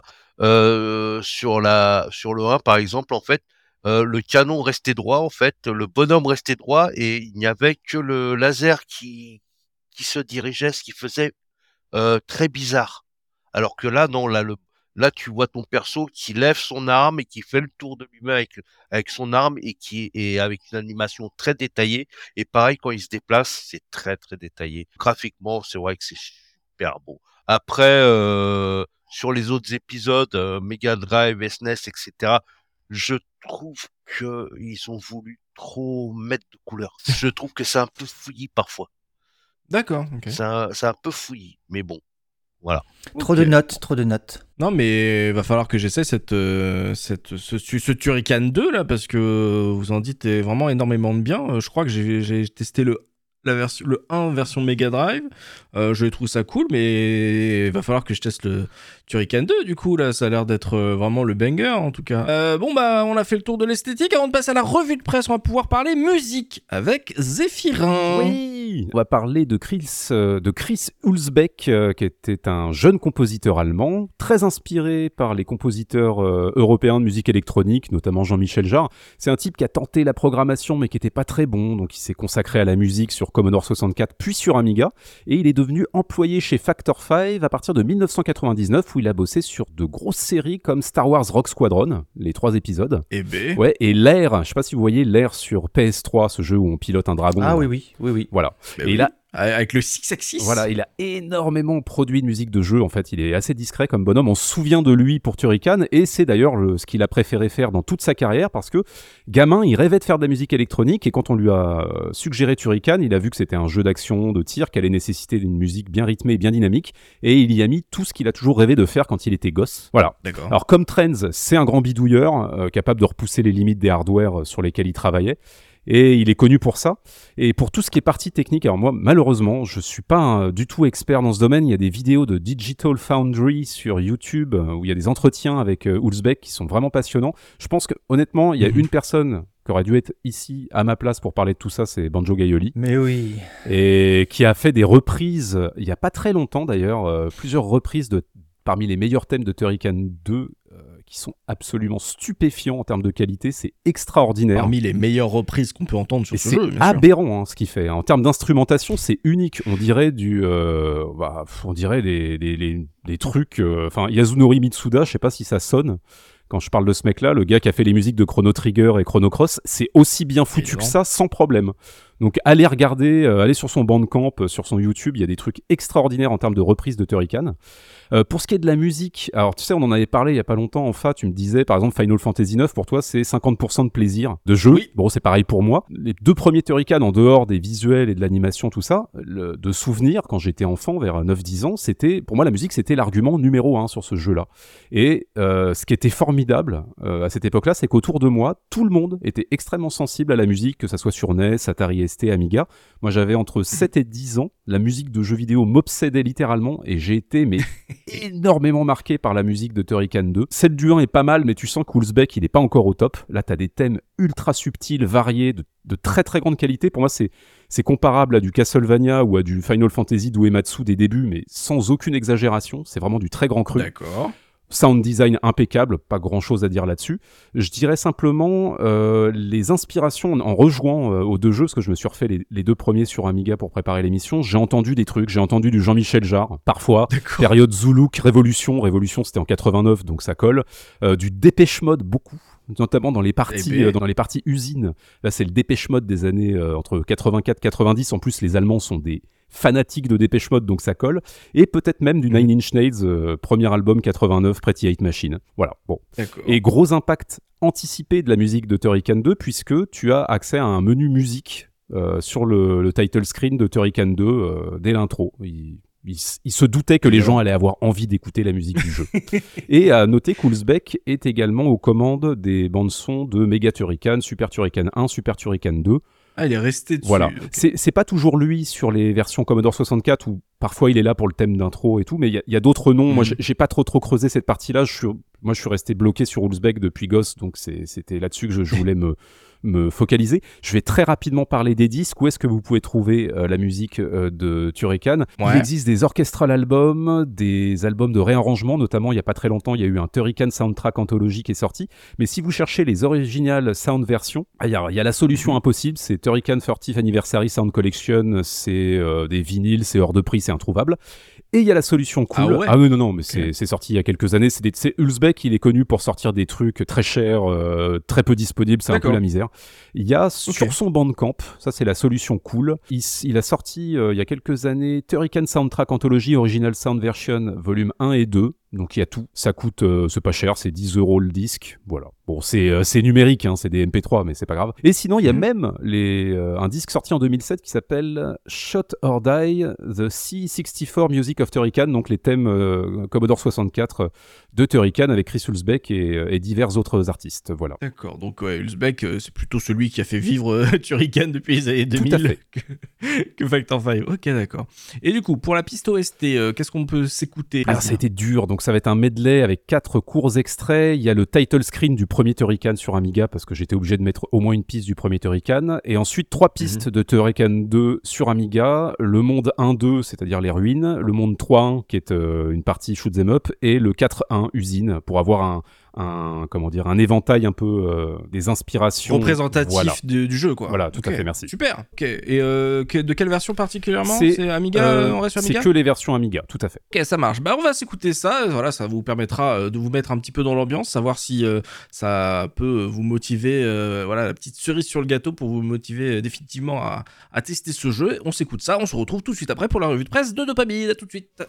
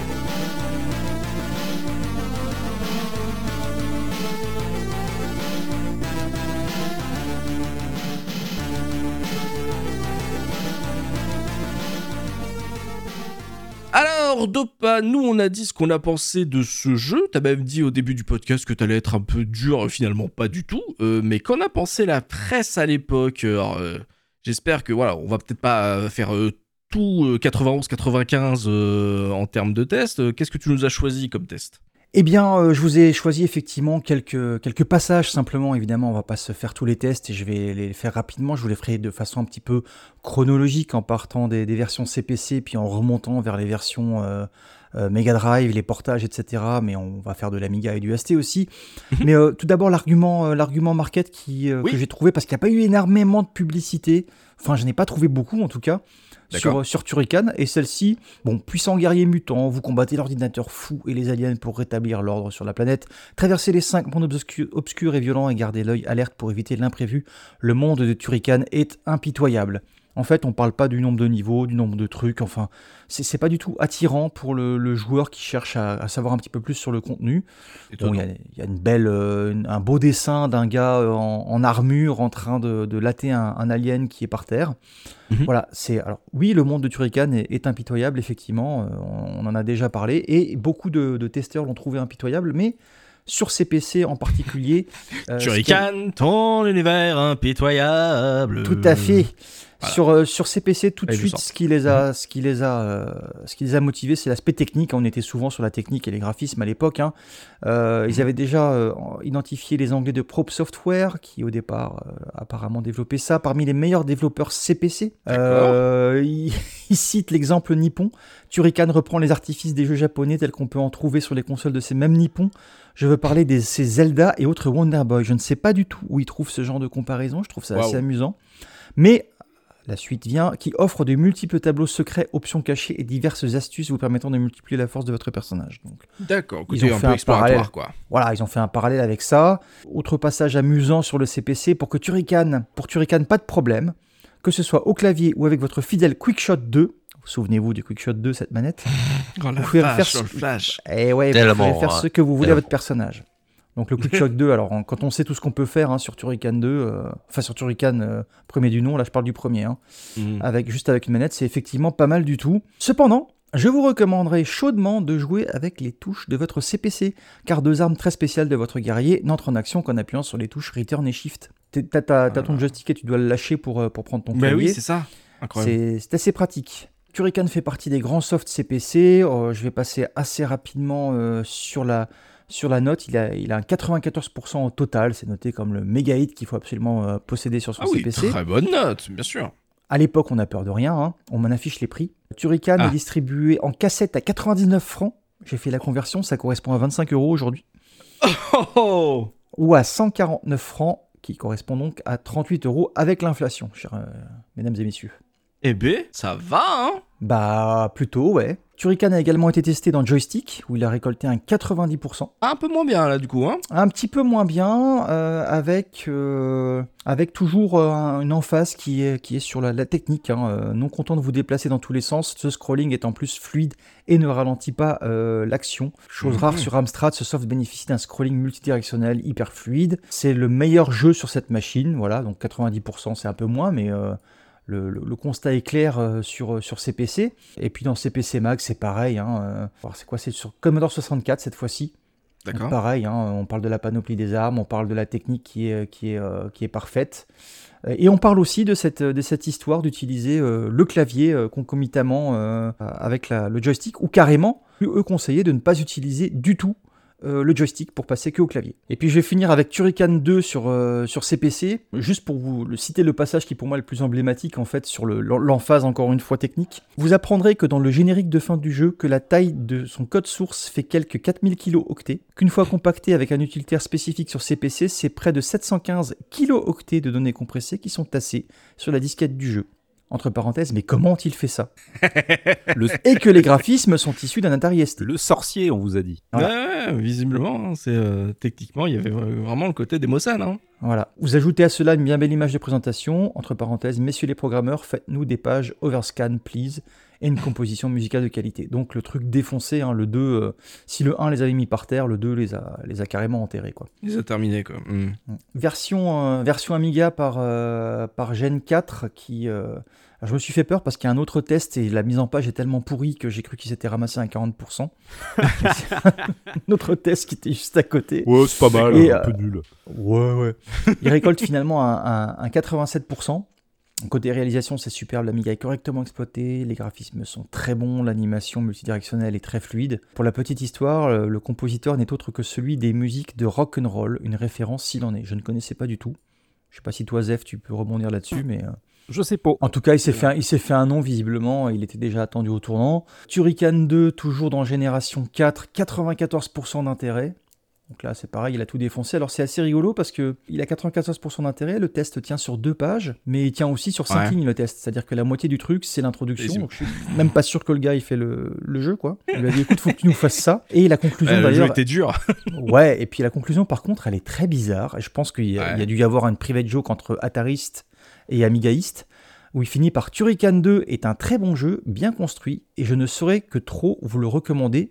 Entre parenthèses, surtout sur ST. Ah bon Bah, surtout, surtout qu'il me semble que la version ST euh, était pas meilleure. Ah, euh, loin elle que- est beaucoup moins bonne que la version Amiga. Ah oui, Voilà, ouais. donc je, je pense que c'est un clin d'œil. euh, Euh, Petit aparté, Rock'n'Roll existe bien, c'est sorti en 89 et c'est bien une musique de Chris Hulsbeck. Mais euh, là, euh, mais Turrican 2, euh, moins de 90%. Hein 94% c'est un peu- Turrican 2 là. Ah, pardon. ah, mais j'ai entendu Moi 87%. aussi, moi aussi. Euh, 94% euh, sous mes yeux, euh, génération 4. Ah mince, j'ai... et 87% c'était Gen 4 sur le 1. Ah D'accord. Ok, merci. Ouais, ça va Oh, vite. ça hein, va. je vous Non, ça va, hein. c'est bien comme note, c'est pas mal. Ça va Ok, ok. Honnête. Donc là, 94. On repasse sur Turrican 1 cette fois-ci dans, euh, dans Tilt. Alors, euh, détail amusant dans Tilt, je vois qu'ils mettent l'éditeur, la programmation, Rainbow Arts Programmation, Holger Schmidt et Hakim euh, Moller, graphisme Manfred Trenz, musique Chris Elsbeck. Et euh, aujourd'hui, on a complètement perdu ça de mettre euh, les artisans principaux des, des côtés artistiques des jeux. Bon, évidemment, il y a énormément de gens qui bossent, donc euh, mettre tout le monde dans le magazine, c'est pas possible. Il y a Mais, plus de magazine. Oui, ou au moins dans les tests, mais on a complètement Mm. perdu ce, ce rapport aux personnes en fait. Et là, il y a un, un petit passage intéressant dans ce test qui m'amuse bien, c'est que l'équipe qui a réalisé Turrican n'en est pas à son coup d'essai. On lui a déjà deux grands shoots 'em up, Denaris et la conversion Amiga de R-Type. Quand on connaît l'histoire qu'on vous a racontée tout à l'heure là-dessus, c'est assez cocasse. Qu'est-ce qui Alors la panoplie d'armes, vous avez la possibilité de, trans- de vous transformer en toupie de temps à autre. Entre parenthèses, un emprunt au Metroid de Nintendo. J'ai fait la toupie, oui Voilà, j'ai fait la toupie. Wouh Et là, je vois quelqu'un qui, euh, qui tourne sur lui-même avec les bras Ah, écartés. mais pareil. Je, je- c'est quoi ce jeu? Exactement. Alors, un truc incroyable aussi, on peut même changer de direction au cours d'un saut pour retomber à un endroit précis, ce qui est assez rare sur micro. Et on en a parlé, hein, mine de rien. Ah, bah ouais, ouais. c'est exactement ça. Euh, c'est un jeu qui récolte, alors tu vois, très bon, hein, mais il récolte un 16 en intérêt. Ah bon? Et à l'époque, il n'y avait pas de note générale, c'était euh, des étoiles. Donc euh, l'animation est notée euh, sur le max. Ça fait 2, 4, ça fait 7 étoiles, de 4, 6 étoiles en tout apparemment. Voilà, en tout cas, Paillettes sur Excellent 20. jeu, bien évidemment. Turrican 2, toujours dans Tilt. On, on y revient, alors c'est marrant parce que t'as pas l'impression qu'ils testent des grands jeux parce que c'est au milieu d'autres trucs au niveau de la mise en page.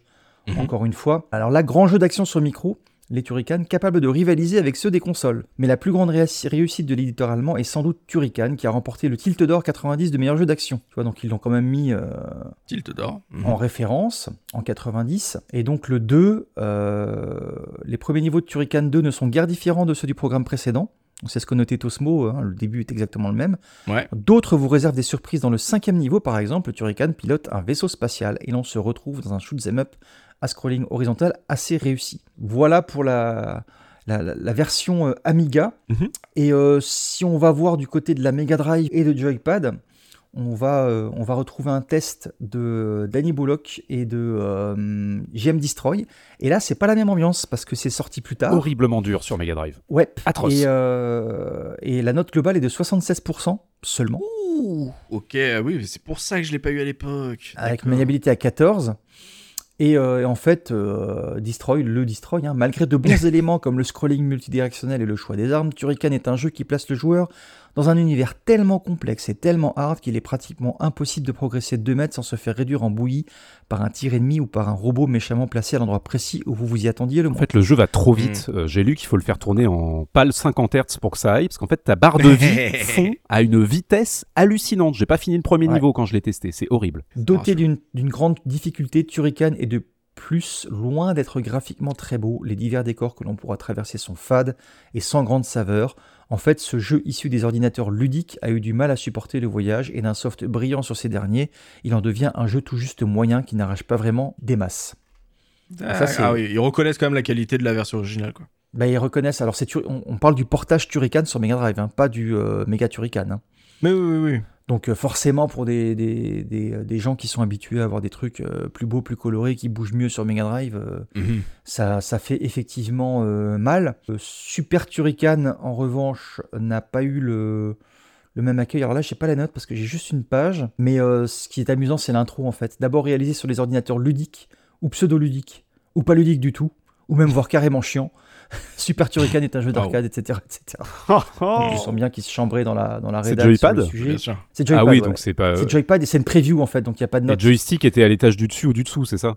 C'est Ouais. ça, ouais. Et puis euh, Super Turrican, là, c'était la preview. En Ah, fait. bah, c'est pour ça qu'il n'y a pas de note, Ok. bien évidemment.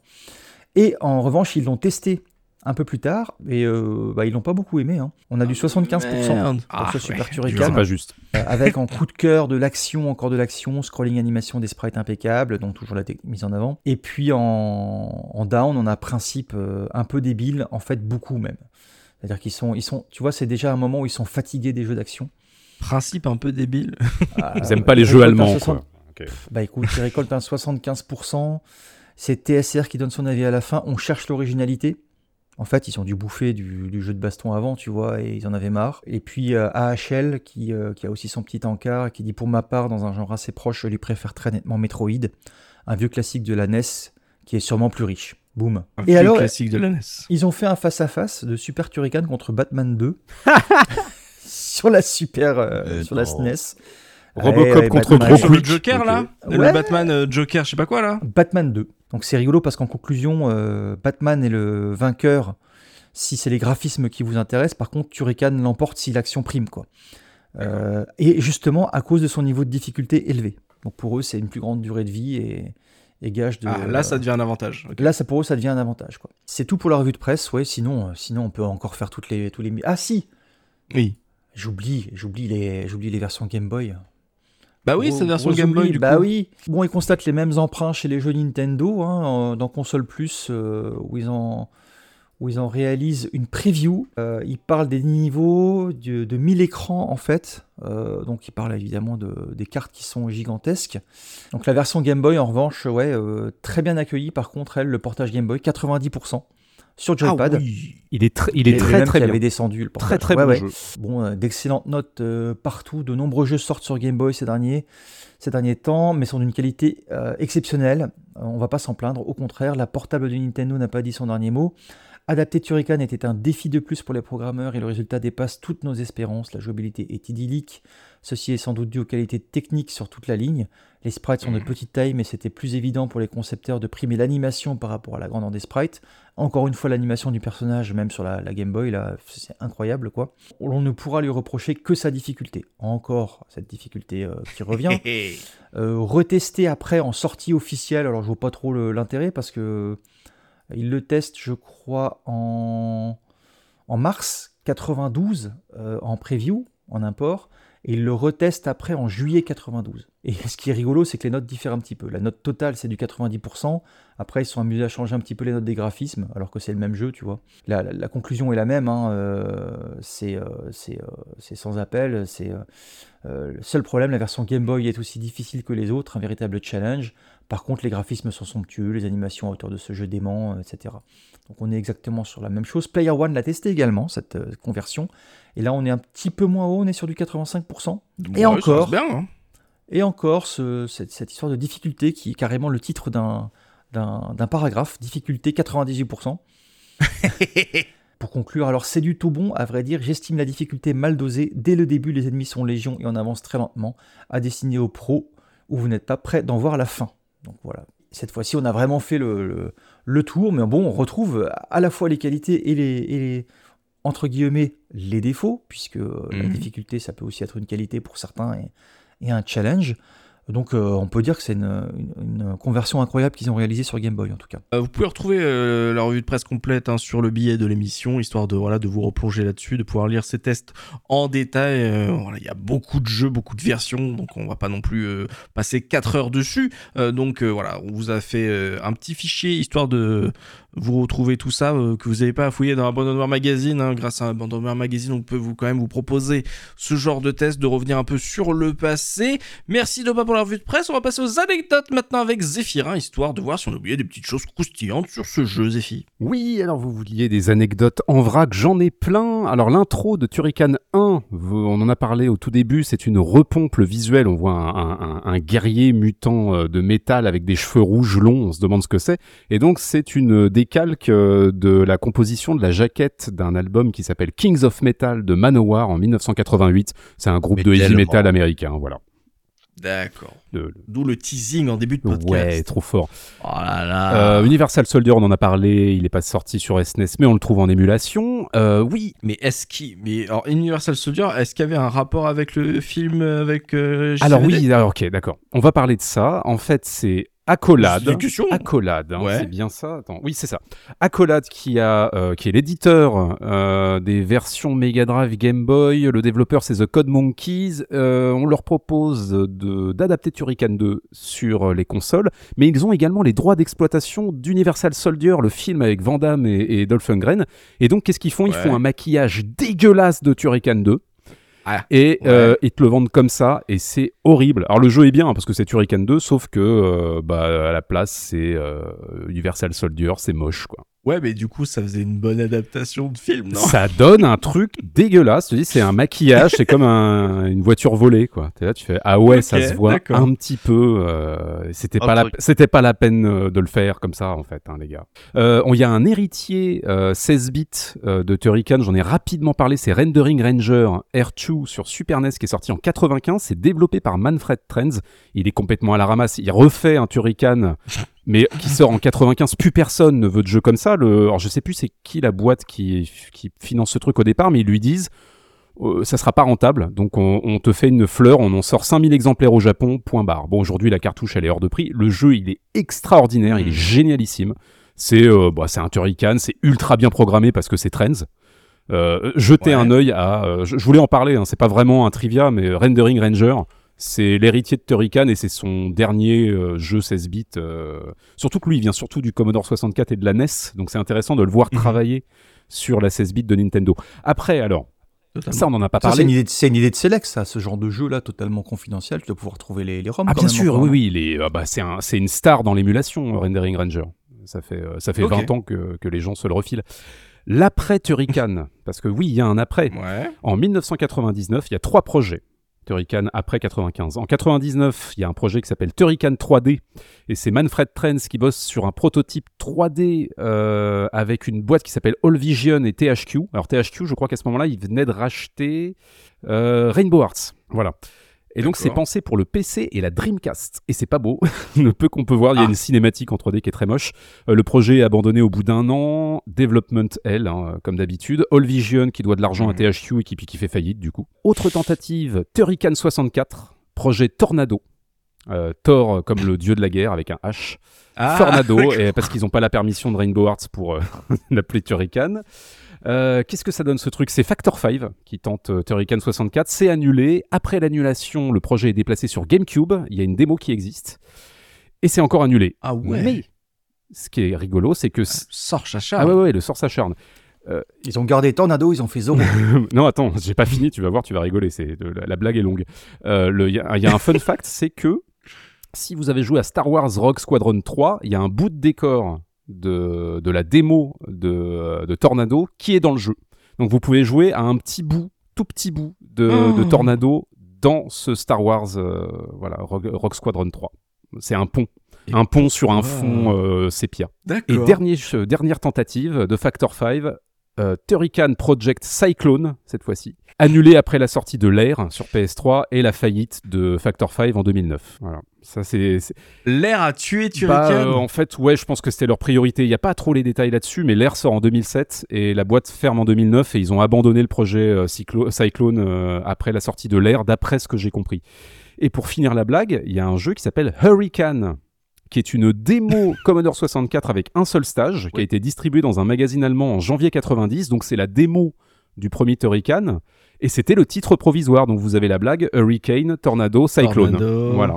Ouais, parce que parce qu'en fait, d'après ce que j'ai lu, euh, il a trouvé le, le nom Turrican dans un potin téléphonique à fait. euh, et c'était le nom euh, le nom d'un personne euh, italienne, euh, Turricano. Turricano, ouais, exactement. Ouais, ouais, ouais. Euh, Il y a eu un jeu qui s'appelle Turrican Mobile, donc euh, sur téléphone mobile, qui est sorti en 2004 et en 2005. C'est pour les téléphones compatibles J2ME Java. Je connais pas du tout ces trucs-là. Pour du Java, Voilà, quoi. c'est par THQ Wireless. Il y a deux versions. La seconde qui sort en 2005 a une meilleure résolution. En gros, c'est des petits bouts de Turrican 2 version MS-DOS dans le jeu pour mobile. Bon, c'est euh, assez anecdotique. Et alors celui-là, Ouais. il, est, euh, il est assez fou dans le jeu Ghostbusters de 2009. Vous, voyez un peu ce jeu ou pas? Oui, je l'ai Voilà. fait, il est très bien. Paraît-il. Il y a une salle dans laquelle il y a des bornes d'arcade. Et parmi ces bornes, il y a un petit shoot 'em up qui joue une reprise crado du thème d'intro de Turrican 2. On sait pas pourquoi. Ah si on s'approche de la borne, on, on écoute et on fait Ah oui, c'est et c'est assez drôle que quand je dis crado, c'est crado rigolo quoi. Voilà. Et le boss, Ah, le boss du, du, je crois que c'est le premier boss dans Turrican 1, le Gauntlet, l'énorme main qu'on va retrouver dans, Ouais, dans le plusieurs, ça. euh, ouais, fait, ouais. qui est Mhm. inspiré du Dreadful Flying Glove, qui est une espèce de grosse main bleue volante dans le film Yellow Submarine avec les Beatles. C'est fou, hein. Ah, L'Europe, hein, vive l'Europe. Eh, les tips, vous voulez des tips? Vous voulez Jean-Michel Blotière Ah oui, donne-nous des tips. Ouais, pff, en fait, j'ai rien de très intéressant. C'est sur euh, Amiga, tu dois entrer Blues Mobile dans le high score list pour avoir 99 vies et 500 grenades. Dans Mais C'est bien ça Oh, si, si, c'est bien, mais je veux dire, ça oui, bon, alors, ok, je fais Micro Kids. Dans Turrican 2 sur Amiga, sur le title screen, faites barre d'espace, puis 1, 4, 2 et échappe pour avoir les vies infinies. Oh, bah parfait, voilà. Là, le jeu il est plus facile, il est plus compliqué. Non, ça va. Et puis, il existe des tas d'autres cheat codes euh, sur tous les supports. Sur Commodore 64, j'ai vu qu'il faut exécu- exécuter des commandes en basique avant de relancer le programme. Bon, moi, je, je connais pas le C64, donc j'imagine que c'est un peu. Sinon, sinon euh, ce que tu, tu prends des versions craquées avec les traîneurs. D'accord. Et je vais finir avec les speedruns. Je vais faire très Ouais. rapidement.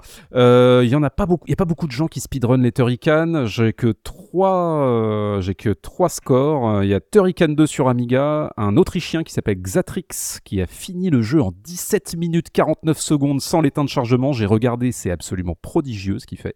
Mais c'est améliorable, Ah ouais c'est ça qui est fou. Super Turrican sur NES, donc celui dont on a parlé, celui de Manfred Trends qui ressemble au, jeu C64. Il y a un Canadien qui s'appelle Jorf qui l'a fini en 10 minutes 18. C'est fabuleux à regarder aussi. Et méga. 10 minutes Ouais, non mais le jeu, en fait, le jeu, il a un, il a un, un flow de dingue. Le personnage se déplace super vite, de manière super fluide. C'est un très bon jeu NES. Il est moche. Bon, c'est Trends Ah. qui est derrière. C'est pas pour dire qu'il est nul, hein, mais c'est pas. Le mec en rajoute un Non, petit non, peu mais c'est pas son domaine d'excellence. Par contre, la programmation du jeu, c'est un délire. Il est tellement, il est tellement bien foutu ce jeu. Donc 10 minutes 18, ça, ça, ça speed à toute allure. Et Mega. Turrican sur Mega Drive, encore un Canadien qui s'appelle Shadax qui a terminé le jeu en 13 minutes 39. Là, j'ai pas regardé, mais le, Oh. le- le chiffre me semble assez fou furieux. Et Bah, c'est des, des chiffres, euh, enfin c'est des scores qui datent d'il y a un certain. S'il y a des gens qui veulent se lancer dans le speedrun Turrican, il y a moyen de, de creuser la distance parce qu'il n'y a pas grand monde qui se bouscule. Y a hein. pas grand monde, ouais, carrément. Carrément. Et j'ai terminé. À tester. Et bah, du coup, euh, sacré speedrun, euh, moins de 10 minutes, enfin 10 une dizaine de minutes pour finir le jeu comme ça, là. Ouais, euh, c'est assez fou. je, je vais regarder ça avec, euh, avec grand plaisir. Alors, le problème, ouais, c'est que quoi, là, je, je, je découvre les jeux avec les speedruns. Je t'envoie J'ai l'impression d'être nul. Je, je t'envoie les, les, Ah les bah, liens YouTube. voilà. Voilà, on les mettra sur le billet, comme ça, ça nous permettra de nous rendre compte à quel point on est nul. Euh, on va rester avec Tosmo, on va parler pognon maintenant, histoire de voir combien ça coûte si on a envie de se refaire le jeu aujourd'hui, même s'il y a eu des compiles qui sont sortis il y a pas très longtemps.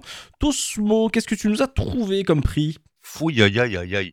Alors déjà, je vais sur, euh, je vais sur notre euh, site préféré d'escrocs, eBay. Et Mhm. puis là, je commence, dès la première recherche, Ah, mais je vais m'amuser, je vais trouver des escrocs euh, puissance 10, puisque je commence à voir des prix, mais ça me donnait un peu le tournis. D'accord. Et puis en fait, je me rends compte que ces prix-là sont la norme. Alors, en fait, en, en fait, c'est surtout des jeux consoles qu'on va trouver. Très rarement, très rarement du jeu micro. oui, d'accord, il y a une raison? Euh, sûrement la rareté, je ne sais pas. euh, Je, euh, en fait, où les gens les gardent. Euh, Ouais, Ou les trois quarts les ont piratés à l'époque et les ont jamais eu, c'est ça? Voilà, ouais, sûrement. Euh, ce que j'ai réussi, j'ai réussi à trouver une, une euh, version euh, impeccable de euh, Turrican 2 en Big Box PC. Le, les enchères étaient à 179 euros. Le mec en achat immédiat en voulait 259. hein. 259 Voilà. Te fous de moi. Euh, non, non, mais c'est pas cher par rapport à ce que j'ai trouvé. Donc, euh, bah, les, Atari ST, Commodore 64, Amiga, on est aux alentours des 100, 150 euros par là. Quand t'en trouves, quand t'en trouves. hein. Non. Mais par contre, ce que tu vas commencer à trouver, ça va être du Mega Turrican, Ok, donc version Mega Drive. version Mega Drive, et les prix sont entre 350 et 200, euh, 200 euros. Et les ventes réussies, j'ai regardé les ventes réussies, j'ai fait c'est pas possible ces gens-là et tout, euh, c'est fou furieux. Et non, et en vente réussie, t'as des versions qui passent, qui partent à 250, 300 euros, c'est un truc de dingue. C'est un truc de dingue. Et du coup, j'ai dit, mais euh, je vais avoir un escroc ou quoi, etc. Et finalement, j'ai trouvé un escroc et un pigeon. Parce qu'aujourd'hui, on a un pigeon. Le prix Alors, du pigeon, qu'est-ce que c'est Pigeon. Alors, c'est une vente réussie. C'est pour ça que je dis, c'est un prix du pigeon. Parce que quand tu fais des prix d'escrocs, euh, les mecs, bon, ils ont vu la Vierge, tu vois, bon, euh, ils, Voilà, espèrent, ils espèrent vendre. Mais non, là, ça a été vendu. C'est ça, pour, Ça. pour un prix du pigeon, Bon, il faut un escroc, mais il faut quand même un pigeon pour l'acheter, quoi.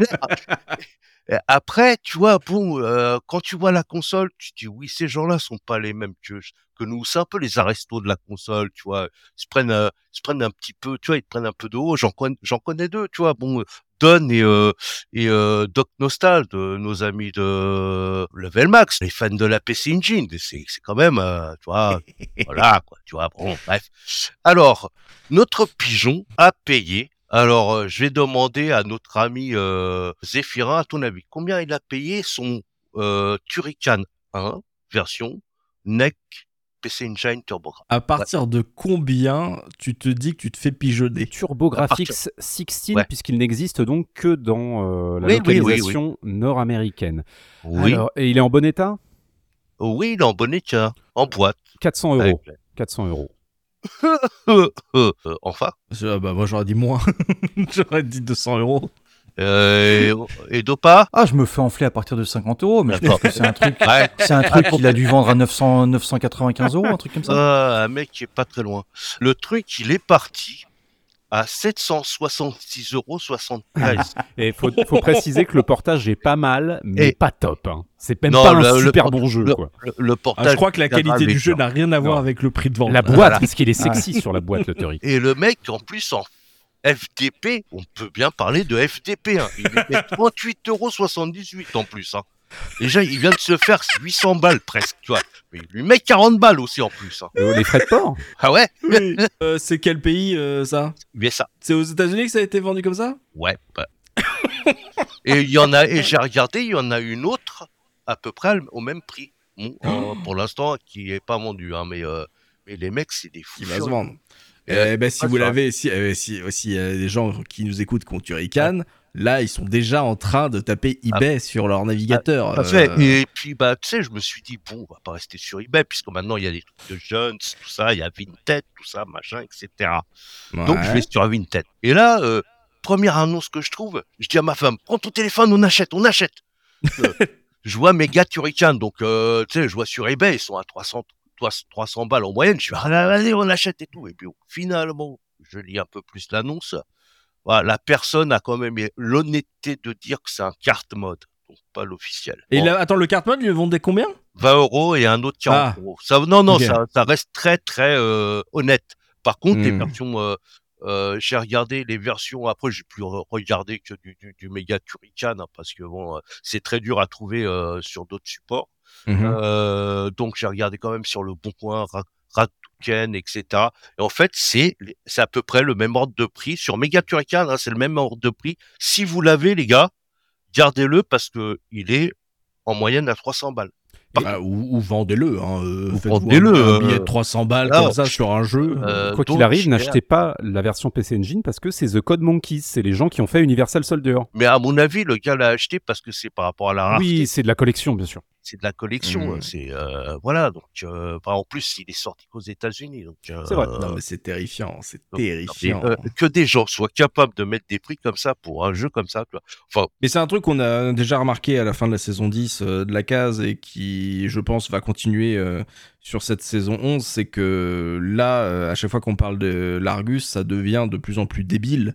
Euh, on en- au fil des années, en fait, euh, si vous suivez un petit peu l'historique euh, des Argus qu'on fait en podcast, ça ne fait que monter. Et par exemple, c'est Oli qui en parlait sur même le- les ventes de bornes d'arcade. Avec le, Covid et tout, les gens ont eu besoin de faire de la place, ont essayé de vendre et de vendre et de vendre. Et là, les prix ont triplé sur les bornes d'arcade, etc. Et il y a un moment, cette bulle va exploser. Mais si vous avez ça et que vous êtes attaché au jeu, mais pas forcément à l'objet en soi, euh, au bout d'un moment, s'il y a des. bah, Tosmo parle de pigeons, j'allais dire, s'il y a des cons. Vendez tout. euh, pour s'il y a des cons pour les acheter à ces prix-là, euh, c'est le moment. hein. Au bout d'un moment, faut arrêter quoi. hein. Au moins, nous, on s'amuse bien hein, pendant la. ça la devient rubrique. débile, c'est ça. Oui, c'est ça. Voilà, nous on sait qu'on va se marrer en fin Ah de ouais, podcast ouais, parce que ça devient n'importe quoi. Mais en termes de prix, j'ai regardé par exemple sur le Discord, j'ai un, moi j'ai un Lollipop Shenso en blister euh, PS3. Euh, je l'ai eu à 10 euros euh, il y a genre 10 ans. euh, sur eBay, Ouais. Euh, là on me fait ouais tu peux le vendre 100 balles. Je- Comment ça il a fait x10 Parce que je l'ai Il a fait Là, x10. Et bah Lollipop Shenso il a fait x10 en blister. ouais, Est-ce que c'est est du- pas en blister, mais que c'est du James Gunn et que c'est sous plastique. hein? Voilà. euh, C'est ça. vite fait. Euh, Moi, moi, je croyais qu'on allait être un peu plus haut euh, sur euh, la hum, sur la version euh, donc cartouche de Mega Turrican Director's Cut, puisque Ouais. c'est une version limitée et qui euh, apparemment est euh, sold out euh, sur le sur le site de l'éditeur. Et non, on est dans on est dans des tarifs à peu près corrects. Elle est à 80 euros en moyenne. Bon, elle était à Quand même, hein.